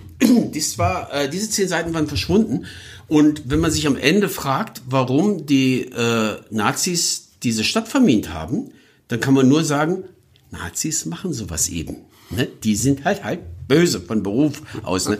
Und also das, was an tieferem Sinn dahinter war, war, war, war schlecht. Eine äh, Kritikerin in München hat geschrieben, spannend, aber blöde. Sie hatte recht. Ja, und das, das war ansonsten war das, war das gut, aber da dann der der tiefere Sinn äh, dahinter äh, rausgeschrieben worden war oder, oder einfach weggekürzt worden war, konnte, konnte ich natürlich nicht glücklich sein. Ne? Also das war einfach kein, äh, keine Sache, auf die ich stolz war. Wenn wir über Drehbücher sprechen von dir, müssen wir natürlich, kommen wir an deinem großen Erfolg im Grunde nicht, aber ich glaube, der größte Erfolg, ähm, das Drehbuch 2003, Das Wunder von Bern. Ja. Ist, äh, du hast das Drehbuch zu dem ja, sehr erfolgreichen Kinofilm geschrieben.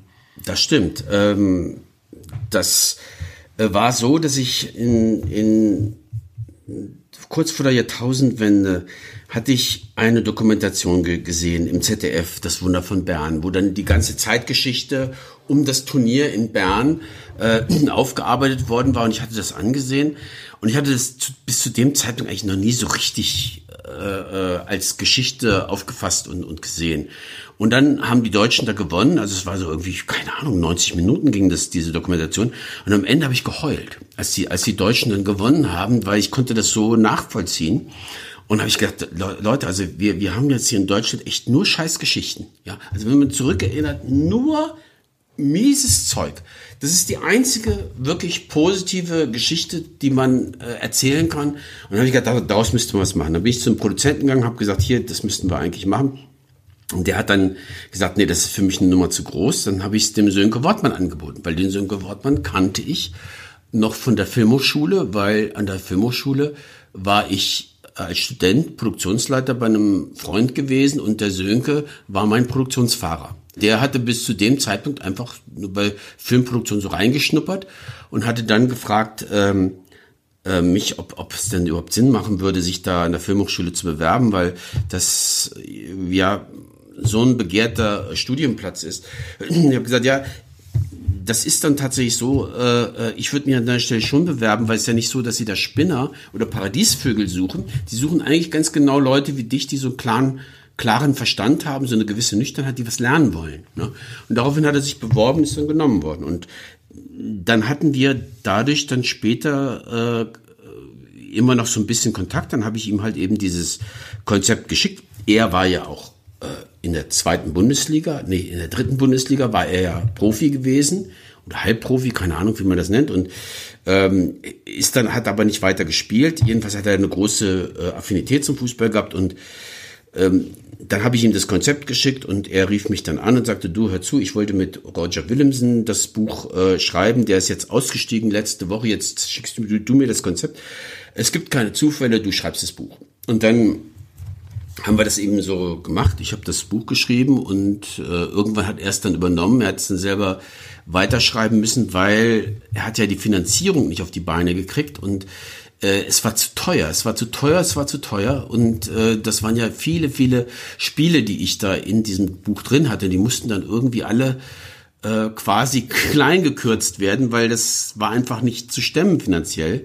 So diese Effekte, die man heute hatte, hatte man damals noch nicht. Naja, und dann kam aber dann wirklich das Buch, äh, äh, da kam die Umsetzung und ja, darf ich da noch was erzählen dazu? Gerne, sehr, also, sehr gerne. Ich, ich wurde dann, ähm, kurz bevor der Premiere, wurde ich dann eingeladen zu einem, auch nochmal so ein, so ein, so ein ähm, Benefizspiel. Da haben die Schauspieler aus dem Film, die die Fußballer gespielt haben, die waren alle dritte Liga, also es waren alles richtig gute Kicker, haben gegen die äh, Crew gespielt. Und ich habe dann auch mitgespielt, Sönke hat mitgespielt, Peter Lohmeier hat mitgespielt. Ne? Und äh, das war die Lektion meines Lebens. Ich glaube, die einzige wirklich positive Tat, die ich vollbracht habe in dem Moment, wo ich mitgespielt habe, war, dass ich es geschafft habe, einen Eckball für die Gegenseite zu erzwingen.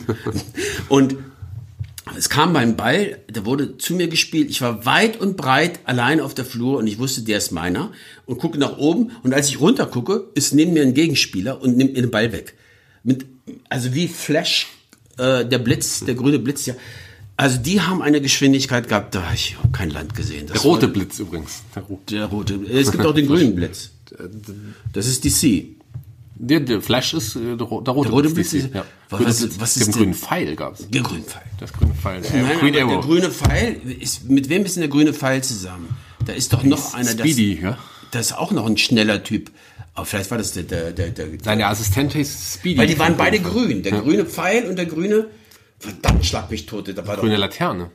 Also Green Lantern. Doch, das war auch ein Freund vom, vom grünen Pfeil. Aber der grüne Pfeil ist doch ein, ist doch ein, genauso wie, wie, wie Hawkeye, ist das doch im Grunde genommen so ein ja. total, also wie, wie, wie der Darsteller Jeremy Renner gesagt ja. hat, ich bin Thors äh, äh, Minion. Ja, also aber witzig, so hießen damals die Comics übrigens. Der grüne, grüne Laterne, Green Lantern, das wurde auch ins Deutsche übersetzt damals noch, als wir, als wir Comics gelesen. Vielleicht waren die wirklich als Team. Aber also das, das ist ja wirklich wie Galactus und Spider-Man als Team-Up, ja. Aber lass uns mal kurz zurückkommen. Du hast gerade Sönke Wortmann. Ich, das sind ja die großen Namen, mit denen du gearbeitet hast. Sönke Wortmann, einer der auch immer noch größten deutschen Filmemacher, kann man so sagen. Und du hast Roger Willemsen ersetzt. Das ist ja einer der Bestseller-Autoren überhaupt gewesen. Also ich habe viel auch von ihm gelesen tatsächlich tatsächlich. Also das, da hast du quasi einen großen Teich auch mit mitgefischt.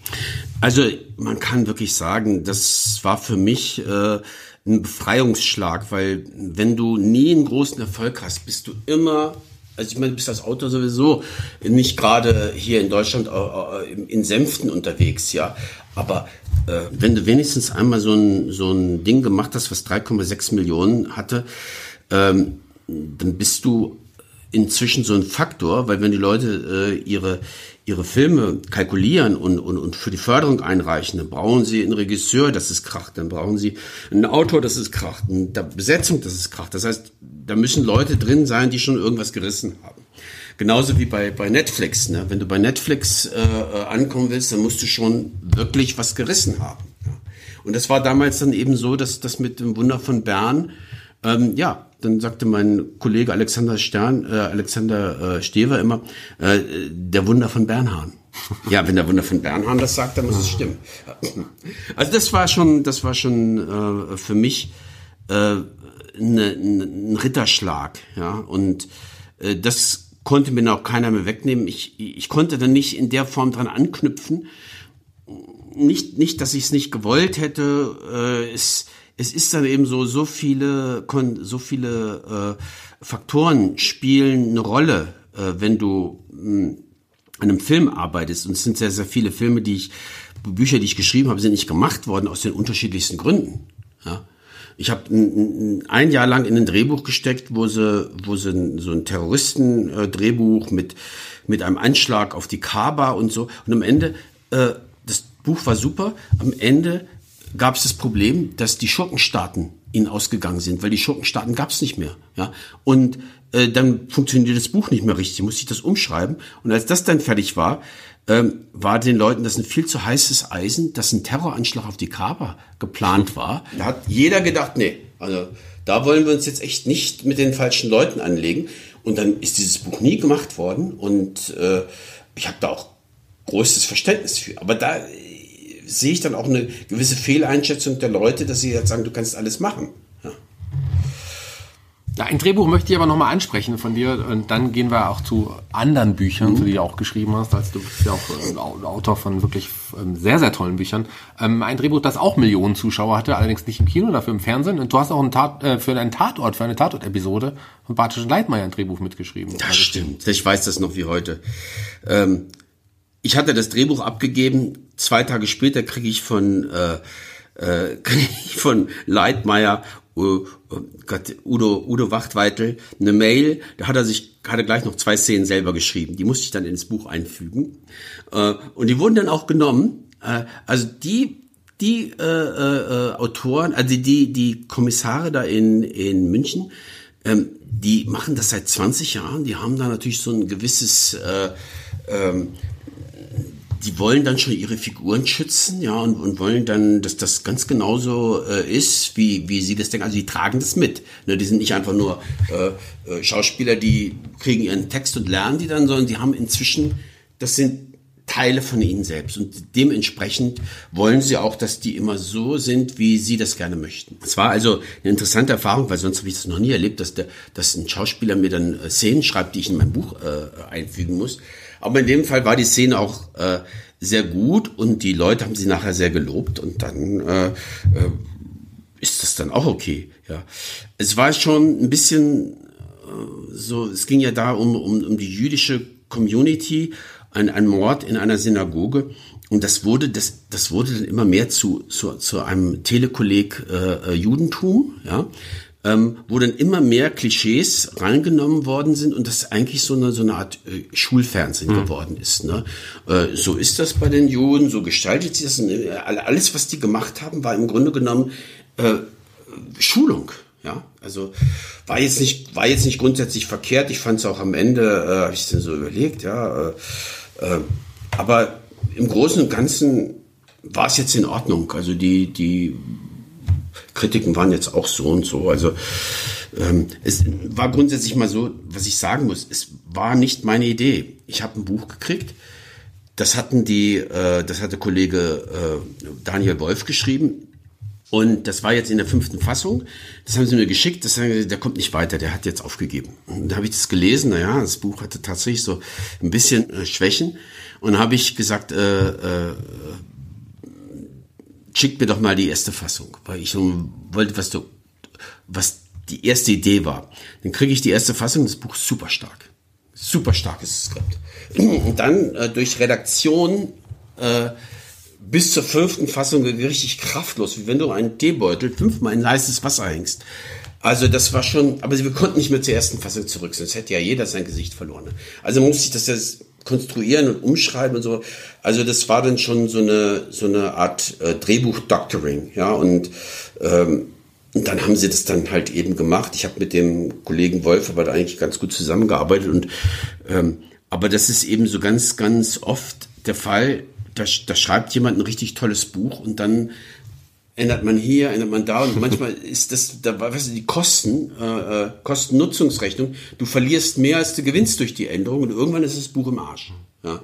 Also das war, aber ansonsten, ich hätte, ich hätte auch gerne noch weitere Tatorts geschrieben, aber die, du musst dann schon irgendwie der Darling sein von, von einer Tatortredaktion, die dann sagt, äh, äh, schreib mal wieder was, ja. Und das, so weit war es nicht gekommen. Ja, Tatort sollte es nicht sein, aber du hast dann ja auch deine eigenen Bücher geschrieben und da will ich jetzt mal ein paar nennen, die sind alle auch grundverschieden. Also fangen wir mal mit, den, äh, mit dem Buchtitel Die Silver Girls reiten wieder. Ich erzähl mal ganz kurz, worum es darum Die gibt's ja alle so kaufen, die Bücher. Also für die Hörer, wenn ihr Bücher kaufen wollt, kauft euch diese Bücher. Es lohnt sich auf jeden Fall. Also die Silver Girls reiten wieder.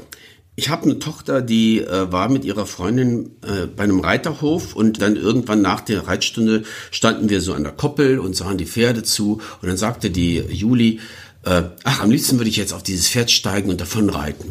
Da habe ich mir gedacht, ach, das ist eigentlich ein schönes Bild. Und habe ich mir eigentlich zwei Mädchen überlegt, die äh, eigentlich Feindinnen sind, die aber von zu Hause ausreißen. Und sie nehmen dazu die Pferde von ihrem Reiterhof, die klauen die und äh, weil sie wissen, heutzutage werden sie sofort geschnappt, wenn sie mit Bahnen oder Bussen fahren, sind sie sofort kassiert. Aber mit dem Pferd können sie durch die Wälder und so, da werden sind sie nicht so leicht auszurechnen. Also ähm, reiten sie, fliehen sie davon und sie, sie müssen jetzt zusammenfliehen, obwohl sie sich nicht leiden können und daraus entsteht dann so eine Freundschaft. Ja. Und sie wollen zu den zu der Autorin der Silver Girls Bücher die, von denen sie großer Fan sind, weil sie denken, die hat Verständnis für sie und ihre Situation. Das war die, die Geschichte, die ich geschrieben habe, einfach für meine Tochter. Und das ist auch das einzige Buch, was meine Tochter gut findet. Die anderen hat sie allerdings nicht gelesen, aber die Tatsache, weil das da auch ähm, dann um, um Sex geht und um Mord und Totschlag, das gefiel ihr alles nicht so. Und ähm, also in jedem Fall, Silver Girls war das erste Buch, das, der erste Roman, den ich geschrieben habe. Und danach habe ich dann die Kunst, Elchurin frisch zu halten, geschrieben. Das war eigentlich ein Drehbuch. Und das war das Drehbuch, wo ich am meisten, ähm, sagen wir mal, äh, positives Feedback aus der Filmbranche bekommen habe. Da geht es um zwei Jungs, die noch niemals Sex hatten. Und ähm, die treffen dann auf einer dubiosen Party zwei Stewardessen, die rattenscharf sind und die sagen, also wenn ihr eine interessante Droge habt, äh, dann lassen wir mit uns reden über alles. Ja? Und dann behaupten sie ja, wir kennen die absolute Mutter aller Drogen, Phantom Flash, und verabreden sich mit den Mädels für eine Flash Night. Und als sie dann wieder unter sich sind, muss der eine zugeben, er hat das erfunden, weil er einfach mit denen einen Termin machen wollte. Und jetzt versuchen sie herauszufinden, was könnte denn die beste Droge aller Zeiten sein. Und der eine findet heraus, dass es in Finnland einen giftigen Pilz gibt, einen halluzinogenen Pilz, den der ist für Menschen giftig, aber die Elche essen den, die vertragen den. Und wenn du von einem Elch, der diesen Pilz gegessen hat, den Urin erntest und davon ein kleines Gläschen trinkst, gehst du auf den besten Trip ever. Und sagen, das ist die ultimative Droge. Und äh, wenn wir die besorgen, dann haben wir endlich unseren ersten Sex. Und jetzt fahren sie nach Finnland, um diese spezielle Droge. Viel mehr sollten wir jetzt auch nicht verraten. Nein. Ich glaube, das ist gerade, wir können auch viele Wrestling-Fans auf jeden Fall interessieren, dieses Buch. Legt euch das Buch zu, es lohnt sich wirklich, ich habe es auch gelesen und ich hat, hat mich hier wirklich sehr, sehr amüsiert. Ein anderes Buch habe ich auch gelesen und da kommen wir jetzt wieder auch zu deinen Pseudonymen, die du ja auch immer, Robi hatten wir erwähnt, Horst Brack ist ja auch eines der Pseudonyme von Horus Hahn. Jetzt kommt ein R P. Hahn ins Spiel, der einen Rügenkrimi geschrieben hat und er erschien im Pieper Verlag, also in einem großen, wirklich renommierten Buchverlag, der Korndämon. Wie kamst du dem Namen, wie kamst du zum Rügenkrimi und wie kamst du dem Krimi allgemein? Übrigens, lohnt sich. Also, ähm, ich wollte, weil ich einfach weiß, dass wenn du was schreibst, solltest du am besten etwas schreiben, was du gut kennst und wo, wo du irgendwie ähm, richtig ein Spezialist deines Metiers bist und nicht über Sachen schreiben, so nach dem Motto, äh, äh, ich muss nicht zum Nil fahren, um zu wissen, dass da keine Buttermilch fließt. Das hat mein Vater immer gesagt. Aber ich bin nicht der Meinung. Und dann habe ich halt gedacht, okay, ich will meine Geschichte machen über einen Alkoholiker, über einen Typen, der die Welt hasst und die Welt hasst ihn zurück. Weil mir ging's so. Ich hatte, ich hatte so eine Phase, da war wirklich, es war eine Katastrophe mit diesen ganzen Filmdrehbüchern. Das eine Pleite reihte sich an die nächste. Es fragt keiner, ob du der Wunder von Bernhard bist. Nein, es geht einfach alles nur bergab. So, und dann habe ich gedacht, so, ich will jetzt eine Geschichte machen. Ähm, war auch eine, eine Filmidee äh, von einem Alkoholiker, der an einer Ampel in ein Auto sieht und da guckt ihn ein Kind an, das Auto fährt weg und nachher ist er sich ziemlich sicher, dass dieses Kind Angst gehabt hat. Und er macht sich Gedanken, er denkt, es könnte ein entführtes Kind sein, weil er aber ein bekannter Alkoholiker ist, ein stadtbekannter oder polizeibekannter Alkoholiker ist, wird er nicht ernst genommen und dann macht er sich allein auf die Suche. Und ich wollte eben so ein, weil dieser, dieser, dieses Thema Alkohol, das hat mich auch immer begleitet. Mein Vater war auch Zeit seines Lebens eigentlich so ein bisschen vom Alkohol abhängig. Da war noch so die Generation, die dann jeden Abend immer die exakte selbe Menge getrunken hat, so vier Flaschen Bier und dann ist er ins Bett gegangen. Also, also das erinnere ich noch ganz genau. Und ich, ich habe das selber auch so kennengelernt, so dass du dann irgendwann anfängst zu viel zu trinken und das kriegt so eine Eigendynamik und so. Und das wollte ich eben in diesem Buch äh, ähm, so ein bisschen authentisch wiedergeben. Ähm, und die erste Person, die es gelesen hat, war meine Frau. Und die hat mir daraufhin gesagt, das Buch ist ganz furchtbar. Das hat mir meinen ganzen Sommerurlaub verdorben. Äh, das will wirklich niemand lesen. Das ist ein Runterzieher ohne Ende. Und dann habe ich es in die Schublade getan hab's, dann habe ich es meinem Agenten gegeben, genau. Und der hat auch gesagt, dass es nicht gut findet. Und dann habe ich äh, irgendwann beschlossen, weil man soll ja sein Baby nicht verloren gehen, dann habe ich es nochmal überarbeitet und habe ein bisschen was geändert und da habe ich es nochmal angeboten, dann hat Pieper es genommen. Und jetzt, Tony Coty, Tony Cotin, die Kritiken, die bei Amazon sind, super. Also das äh, sind ja nicht nur Leute, die ich bezahlt habe, so viel Geld habe ich gar nicht, ja. Aber jetzt sind die Kritiken wirklich äh, äh, sehr, sehr, sehr positiv. Und meine Frau leistet Abbitte, sagte wahrscheinlich, weil ich dich immer gesehen habe. Deswegen konnte ich das Buch nicht gut finden. Ja, aber äh, es ist tatsächlich so, dass dass äh, auch da äh, schon überlegt wird, ob man es verfilmt. Und äh, da wäre ich natürlich ganz, äh, ganz happy, weil es sich eigentlich gut eignet dafür. Ja, ähm, eine der Kritiken kommt übrigens auch von mir bei Amazon, aber das äh, bleibt mal unter uns. also, ich fand es wirklich toll. Also äh, hat mir wirklich richtig gut gefallen. Rügenkrimi. Es gibt ja gerade diese, die oder die, man kennt ja auch die Ostfriesen-Krimis von Klaus-Peter Wolf. Von Klaus-Peter Wolf weiß ich, den habe ich auch mal kennengelernt. Das Bestseller-Autor, der diese Ostfriesland-Krimis schreibt. Der hat erzählt, dass er halt oft auch auf den Inseln dort ist und sich das alles genau anschaut, recherchiert und so. Hast du da auch so dran gearbeitet? Hast du da die kennst du Rügen gut oder oder wie oder wie kam es? Ja, es war so, dass ich im Urlaub in Rügen war und äh, die Geschichte gab es schon vorher und als ich dann in Rügen war, habe ich gedacht, das ist eigentlich ein perfektes, äh, ein perfekter Schauplatz, weil das ist alles so idyllisch. Ne? Und wenn da so was Schreckliches hinter den Mauern passiert, äh, äh, das finde ich einen, einen interessanten, attraktiven Widerspruch. Ja, und dann habe ich gedacht, gut, also dann sind wir ein zweites Mal dahin gefahren, also zwei äh, Sommer hintereinander waren wir in Rügen.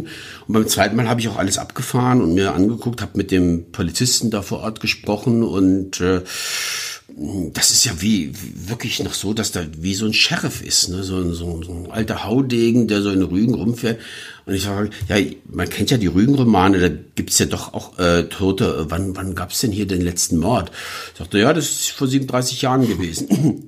also es ist nicht ganz so blutig, das Pflaster Rügen, wie uns die äh, Romane glauben machen wollen, aber äh, es ist einfach ein tolles, äh, ein, ein toller Schauplatz und ich wäre wieder nach Rügen gefahren, aber es ist einfach so weit weg, 500 Kilometer, das ist einfach mir dann zu viel Schlauch, ja. Ja, der Korndämon erschien im Piper Verlag. Auch das Buch äh, lege ich euch wärmstens ans Herz. Lohnt sich auf jeden Fall.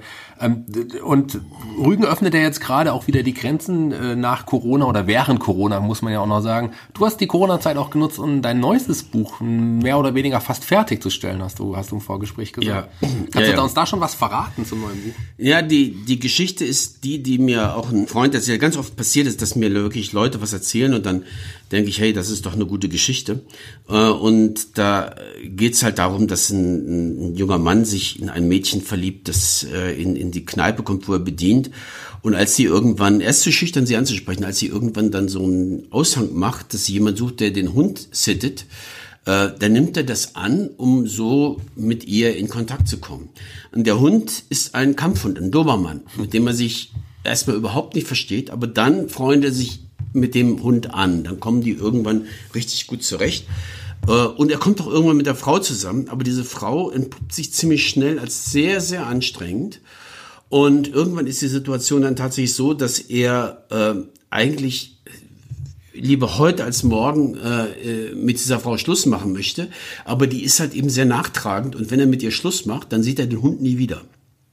Und deswegen muss er mit ihr zusammenbleiben, damit er den Hund nicht verliert. Das ist so ein bisschen die Grundidee und äh, es geht auch wieder in die etwas lustigere Richtung, aber es ist nicht ganz so versaut wie äh, die Kunst Elchorin frisch zu halten. Ja, freuen wir uns drauf. Äh, hoffentlich wird das auch bald erscheinen. Sicherlich noch, muss noch fertig arbeiten dran, oder? oder? Also, wenn es als Printbuch erscheint, was ich jetzt mal hoffe, dann kann man damit rechnen, dass es 2021 im Sommer erscheint. Äh, alles andere würde mich jetzt wundern. Und, aber das dauert bei, bei Verlagen wie Goldman oder so, wo ich den ersten äh, Roman veröffentlicht habe, dauert das ein Jahr. Du hast eben vorhin, ähm, um jetzt, da schließen wir den Kreis wieder mal weg von den Büchern, du hast erzählt, dass du dein eines Buch in der Schublade hast lange liegen lassen. Eine andere Figur, die du lange in der Schublade hast liegen lassen, war Hausbrack der Bestrafer. Den hast du vor einigen Jahren für YouTube mal wieder aus, aus, aus der Schublade gekramt. Da gab es die Rückkehr von Hausbrack dem Bestrafer. Und es gab auch die Rückkehr von Horst Brack und Joe Williams, auch bei YouTube zu sehen. Ja, das stimmt. Das, das äh, war deswegen auch ganz interessant, weil wir hatten irgendwann einen Podcast gemacht, weil Gott, mein Gedächtnis, der Alzheimer galoppiert. Äh, bei dem Reiseleiter. Ähm, genau, bei Tim Petrowski, GF. Tim Petrowski. Da bin ich ja übrigens, da war ich Tim auch Petrowski, ich habe es in meiner Haut tätowiert. Tim Petrowski, werde ich nie vergessen. Jedenfalls, der hat, äh, warst du auch dabei? Nee, da war ich nicht dabei, aber ich habe früher auch mit Tim zusammen gepodcast. Also, also, Zeit. Liebe Grüße. Aber du kennst das Interview. Ich kenne das Interview, ich ja. habe es damals auch gehört. Ja, das war sehr, sehr schön, da auch mal so ein bisschen äh, den, den Kreis zu schließen. Der Ben äh, ist so alle zwei Jahre da und äh, der Ben ist ein furchtbarer Kulturfreak, ja. Der will dann immer in Kathedralen gehen und alte Madonnen angucken und Kaiserpfalzen und frag wen ich schlag mich dort. Und meine Frau findet das auch ganz, ganz toll. Und dann werde ich dann immer mitgeschleift zu irgendwelchen kümmerlichen Mauerresten, die mal Karl der Große äh, äh, angeschaut hat. Also keine Ahnung. Es er kommt regelmäßig und dann machen wir immer mal irgendwas. Er kocht dann viel. Äh, man muss ja sagen, Ben ist ja auch ein, ein kleiner Hypochonder. Wenn er dann krank wird, dann äh, ist er ganz wehleidig. Nein, äh, so oft ist er nicht krank gewesen. Er war nur einmal krank. Jedenfalls, ähm, wie kommen wir jetzt da drauf? Äh, ich habe dich gefragt, wie es zur Rückkehr kam. Quasi Ach so, zur Rückkehr, ja, genau. Äh, es kam tatsächlich zur Rückkehr, weil äh, weil ich mit den Romanen rauskam. Und ich hatte ja äh, tatsächlich eine Facebook-Seite eröffnet, obwohl ich jetzt nicht zur Generation gehört, die die die soziale Medien nutzen. Aber ich habe dann vor einigen Jahren wegen meines Übergewichts gedacht, ich bin jetzt ganz, ganz clever. Ich mache jetzt ein Jahr lang jeden Tag auf Facebook ein Tagebuch des Abnehmens. Ich will 30 Kilo abnehmen. Ich äh, poste jeden Tag auf Facebook mein Gesicht. Äh, nicht mein Gesicht, mein Gewicht. Und dann habe ich auch tatsächlich geschafft, in diesem Jahr 20 Kilo abzunehmen und habe jeden Tag einen Aufsatz geschrieben. Die Leute haben gedacht, was ist denn das für ein Idiot? Der schreibt da immer, statt vier Zeilen, schreibt er immer so, ein, so, so anderthalb Seiten, ja, wie, wie halt so ein Aufsatz halt eben auszusehen hat. Und dadurch hatte ich dann aber so nach ungefähr einem Jahr doch eine gewisse äh, Base von Leuten, die das äh, verfolgt haben. Und manche fanden das auch ganz gut oder ganz kurzweilig. Und dann, ähm, als dann der Roman rauskam, oder ja, als das Elchurin rauskam, habe ich gedacht, okay, das sollte ich vielleicht nutzen, um dem Roman so ein bisschen Rückenwind zu verleihen und habe deshalb den, den Hostpack ausgegraben und da so ein paar äh, kleine Szenen gemacht. Und dadurch kam das dann, dass das doch auch nochmal Wellen schlug, weil dann die Leute äh, ähm, gedacht haben, oh, der ist ja doch nicht tot und aus irgendwelchen Gründen gab es dann das Gerücht, dass ich äh, mit Wrestling abgeschlossen habe und das hasse und all so ein Zeug. Ja, aber wenn ich eine Mail kriege von einem Typ, der, der äh, dessen Titel Bombenleger ist und der sagt, äh, kann ich mal ein Interview mit dir haben über äh, Wrestling und so, äh, dann ist man ganz vorsichtig, ja. Also jedenfalls gab es da so einige Missverständnisse. Es gab auch ein paar, ein paar nassforsche Leute, das ist jetzt inzwischen alles geklärt. Da kam dann so die, da, da, die, die Idee auf, dass ich so ein äh, Feind des Wrestlings geworden bin, ein verbiesterter, verbitterter alter Mann, was ja nicht ganz unrichtig ist, aber das betrifft eher die Filmlandschaft als das Wrestling. Das Wrestling hat mir nichts getan. Ähm, lass nochmal auf, auf, auf Ben zu sprechen kommen. Ihr seid ja immer noch befreundet, hat immer noch guten Kontakt und er besucht dich regelmäßig, hast du gesagt. Ja, also er besucht nicht mich regelmäßig, er ist einfach ein sehr, sehr treuer Charakter. Der hat hier einige Freunde in Deutschland aus der Zeit, wo er hier gewesen ist, die er besucht und dann bin ich auch immer dabei und äh, also ja, also man muss schon sagen, wir hatten von Anfang an eigentlich so eine Wellenlänge, dass man sagen kann, wir sind eigentlich wie Brüder. Ja. Also da gibt's wirklich äh, wenig Leute, die, die, die in meinem Leben so eng äh, mit mir gewesen sind, wie, wie, wie Ben das war. Und ich weiß alles über den Mann. Ich kenne jede Vorstrafe, jede, jede Droge, die der Mann je genommen hat. Das wollen wir auch gerne jetzt noch, welche Vorstrafen, welche Drogen. vielleicht ein anderes Mal, vielleicht zu, zu, zu späterer Stunde. Also mal, generell, das macht total, übrigens, mir macht es total Spaß, mit dir zu reden. Vielleicht können wir das in irgendeiner Art und Weise auch mal irgendwie anders nochmal wiederholen. Also das fände ich irgendwie super auch, ähm, glaube ich, ich glaube, ich hoffe euch Hörern gefällt's auch. Ähm, du hast gerade wieder, wir haben, du hast gesagt, Wrestling hat dir nichts getan. Wrestling magst du doch immer. Du hast auch angesprochen, dass du WrestleMania jetzt auch verfolgt hast auf Pro7 Max und so weiter und so fort. Schaust du noch Wrestling im Allgemeinen und, und, und, und wie ist da deine Verbindung noch immer? Also ich sag mal so, also das, der Mann, der im Moment bei mir die absolute Nummer eins ist, das ist äh, äh, Shane McMahon. Äh, ich meine, wenn es wirklich jemand schafft, dass ich da vom Fernseher sitze und denke, nein, bitte tu das nicht, tu das nicht, mach das nicht. Und eine eiskalte Hand greift nach meinem Herzen, wie bei dieser WrestleMania vor zwei Jahren, wo er da vom, vom Käfigdach gesprungen ist. Ja, ähm, das ist eigentlich der Wrestling-Moment meines Lebens, den ich nie vergessen werde. Ich, ich habe dann gedacht, kommt der bei der Aftershow nochmal wieder oder war das einfach so sein, sein, sein Farewell, äh, schnöde Welt, ja? Das war heftig. Und jetzt hier bei der, bei der vorletzten WrestleMania mit, mit The Miz, äh, dieser Suplex da in die Tiefe auch vom Feinsten. Also, ich finde, dass das Booking bei der WrestleMania so dermaßen gewonnen hat.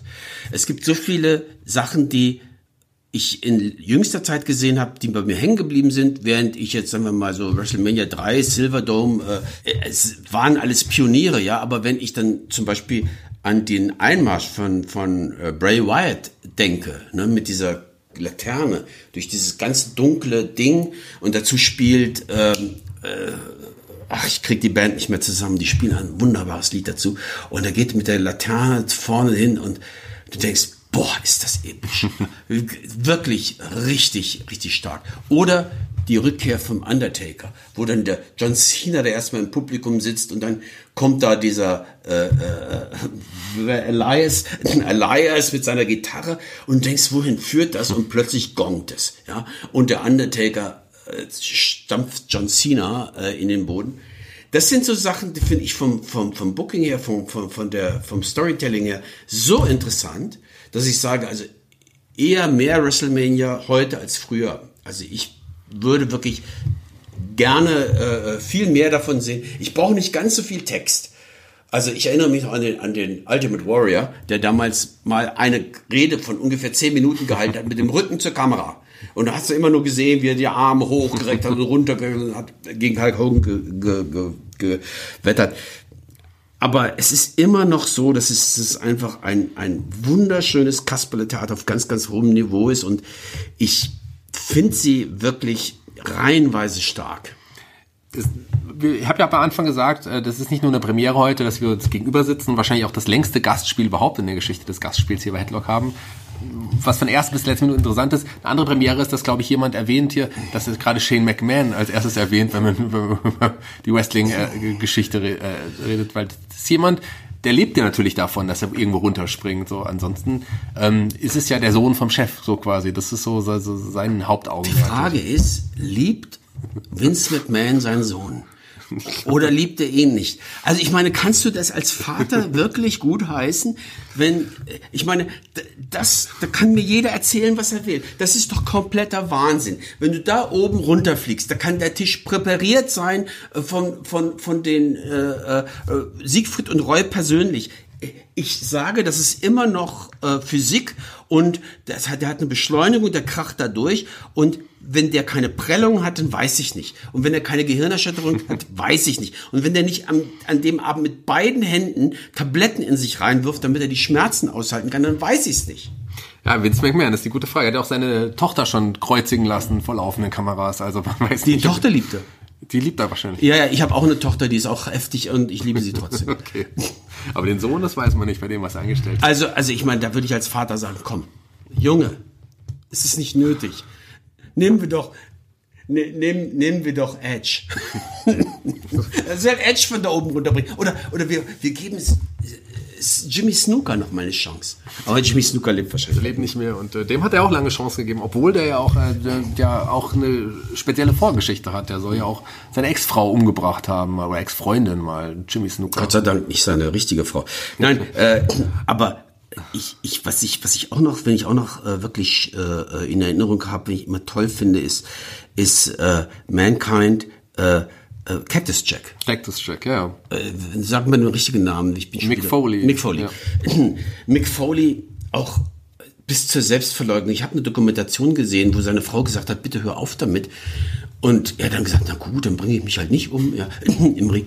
Das ist, gab es Charaktere oder, oder auch diese, diese, äh, diese Wiedersehen, wenn dann so Stone Cold kommt. Und Stone Cold ist der Blender schlechthin. Der kann gar nicht. Ja, er kann nur Bierbüchsen gegeneinander hauen, aber das macht er wie kein zweiter. Und das liebe ich auch. Wenn er da in dem Ring steht und irgendwie sein, sein, sein, sein Stone Cold äh, Stunner, Stunner, genau. den Stunner, das, da- das gefällt mir natürlich wirklich super. Also da, verwandle ich mich wieder in so einen Zwölfjährigen, der, der dann äh, einfach das nur, nur, nur, nur toll findet. Ja, der war schon, äh, also das Stunning Steve Austin bei der WC, schon ein richtig guter Wrestler und bei der WWE am Anfang auch. Der hat ja dann seine Beine zerschossen irgendwie und äh, der musste einfach nur noch crawlen. Der konnte, der, der war eigentlich ein technischer Wrestler. Der hat seine Beine zerschossen, wie meinst du das? Er hat Naja, mit dem, einer Pistole auf seine Nein, Knie nein, geschossen? Das hätte er wahrscheinlich auch gemacht. Das, nee, nee, der hatte sich schwer verletzt einfach an den Beinen. Hat sich schwer- schwer und, und, der, und dann der, der Nacken gab es ja auch eine Ich erinnere mich noch an Steve Austin, da hat er lange blonde Haare gehabt. Stunning Steve Austin, ja. Ja, ja. Auch mit Paulie Dangerously als Manager. Ja, Zeit ja, das, gewesen. das, das, da, war, da war er noch, noch überhaupt nicht bekannt in der WCW. Wir haben übrigens, ähm, wir haben hier bei Headlock neben dem Gastspiel noch ein anderes Format, das nennt sich Watch Along. Und wenn ich so mit dir über Wrestling rede, Watch Along ist so, da sitz ich, sitzen wir immer, zwei Leute von uns aus dem Team, sitzen da und schauen sich eine Wrestling-Veranstaltung an und reden währenddessen darüber. Vielleicht sollten wir zwei das mal machen.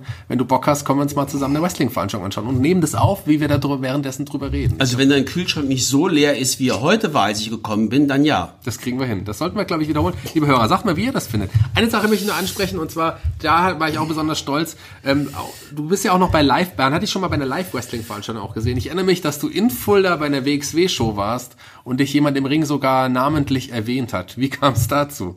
Äh, soll ich jetzt die Wahrheit sagen? Ah. Also, äh, es gibt ja hier den Michael Schwarz und der äh, veranstaltet hier die, die äh, warte mal, warte mal, kriege ich das wieder zusammen? Nicht ECW. Äh, Wrestling Championship, nein, Extreme Wrestling, Extreme Championship Wrestling, ECW? Nee, die WXW. WXW. Westside Extreme Wrestling. Okay.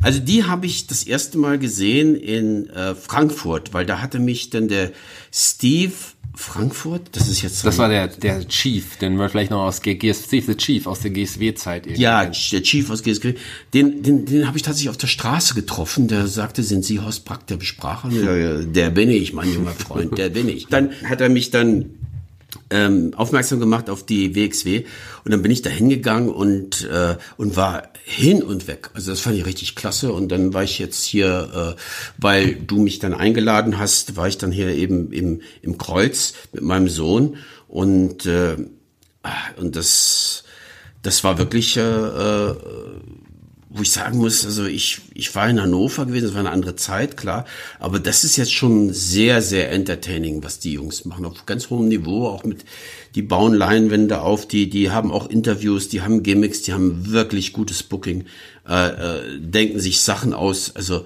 äh, war ich wirklich überrascht, weil ich sagen kann, ich war hier in Fulda im Kreuz und habe wieder Sachen gesehen, die ich noch nicht kannte, die ich noch nicht im Ring gesehen habe. Das, das ist einfach, das gefällt mir dann einfach, wenn die Leute kreativ sind. Ja, und das bei einer kleinen Hausshow, in Anführungsstrichen, der WXW in, in, in Fulda, die haben ja auch ihre großen Veranstaltungen, unter anderem in, in Hamburg, Frankfurt natürlich auch, aber auch vor allem in Oberhausen, wo tausend Leute zu einer Show kommen oder noch mehr dieses Jahr beim Karat. Ähm, die, der, W- die WXW können ja auch unterstützen im Moment. Der geht's auch finanziell natürlich nicht so gut, weil die auch nicht veranstalten können im Moment. Es geht ja so vielen so. Und Headlock können die auch unterstützen bei Patreon Steady, nicht vergessen. Und dieses Interview hört ihr auch zuerst bei Patreon Steady und dann bald auch auch für alle. Und ich muss sagen, das war's schon leider, lieber Rochus. Das war's schon leider für heute. Aber ich glaube, das sollten wir in irgendeiner Art und Weise auf jeden Fall wiederholen. Mir hat Spaß gemacht. Wie, hat's, wie, wie fandst du es denn? Willst du noch ein letzte, paar letzte Worte an mich und an die Hörer richten? Ein paar letzte Worte. Ja, also ich entschuldige mich bei denen, die jetzt schon eingeschlafen sind. Das macht natürlich keinen Sinn, weil die hören es ja jetzt nicht mehr. Aber wenn ich mir selber zuhöre, muss ich sagen, äh, inzwischen langweile ich mich manchmal selber. Äh, aber das, das äh, äh, muss ja nicht jeder so empfinden wie ich. Trotzdem, es ist natürlich immer schön, über äh, Sachen zu sprechen wie Wrestling, weil es einfach ein unerschöpfliches Thema ist. Und ich ich weiß noch, dass, dass, dass wenn, wenn ich mit Ben über Sachen geredet habe, wir haben auch nie aufgehört zu quatschen. Ja? Und das ist das Schöne und deshalb mache ich das auch sehr, sehr gerne. Das Problem ist nur, ich kriege nicht so schnell die Fachbegriffe wie Power Drive Elbow äh, äh, aus dem Hut, weil ich sie gar nicht alle kenne.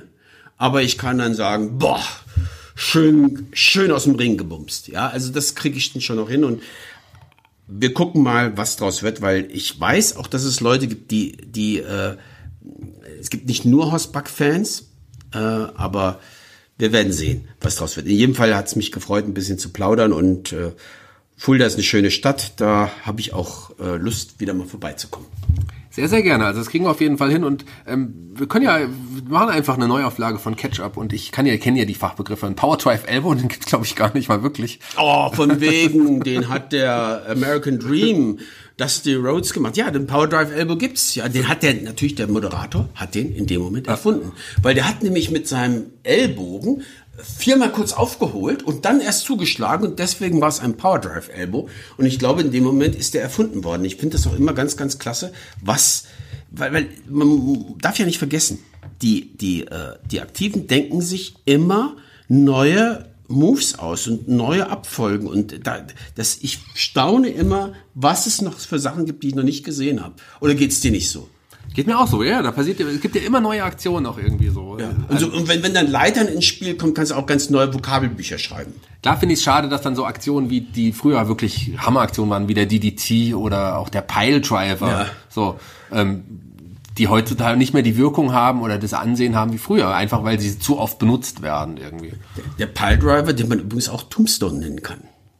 Wenn man andersrum ansetzt, klar, genau, ja. auf jeden Fall.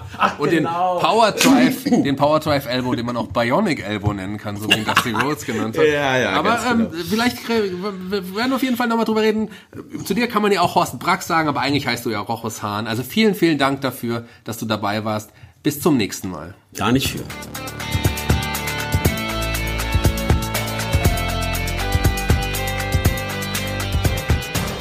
Headlock der Pro Wrestling Podcast.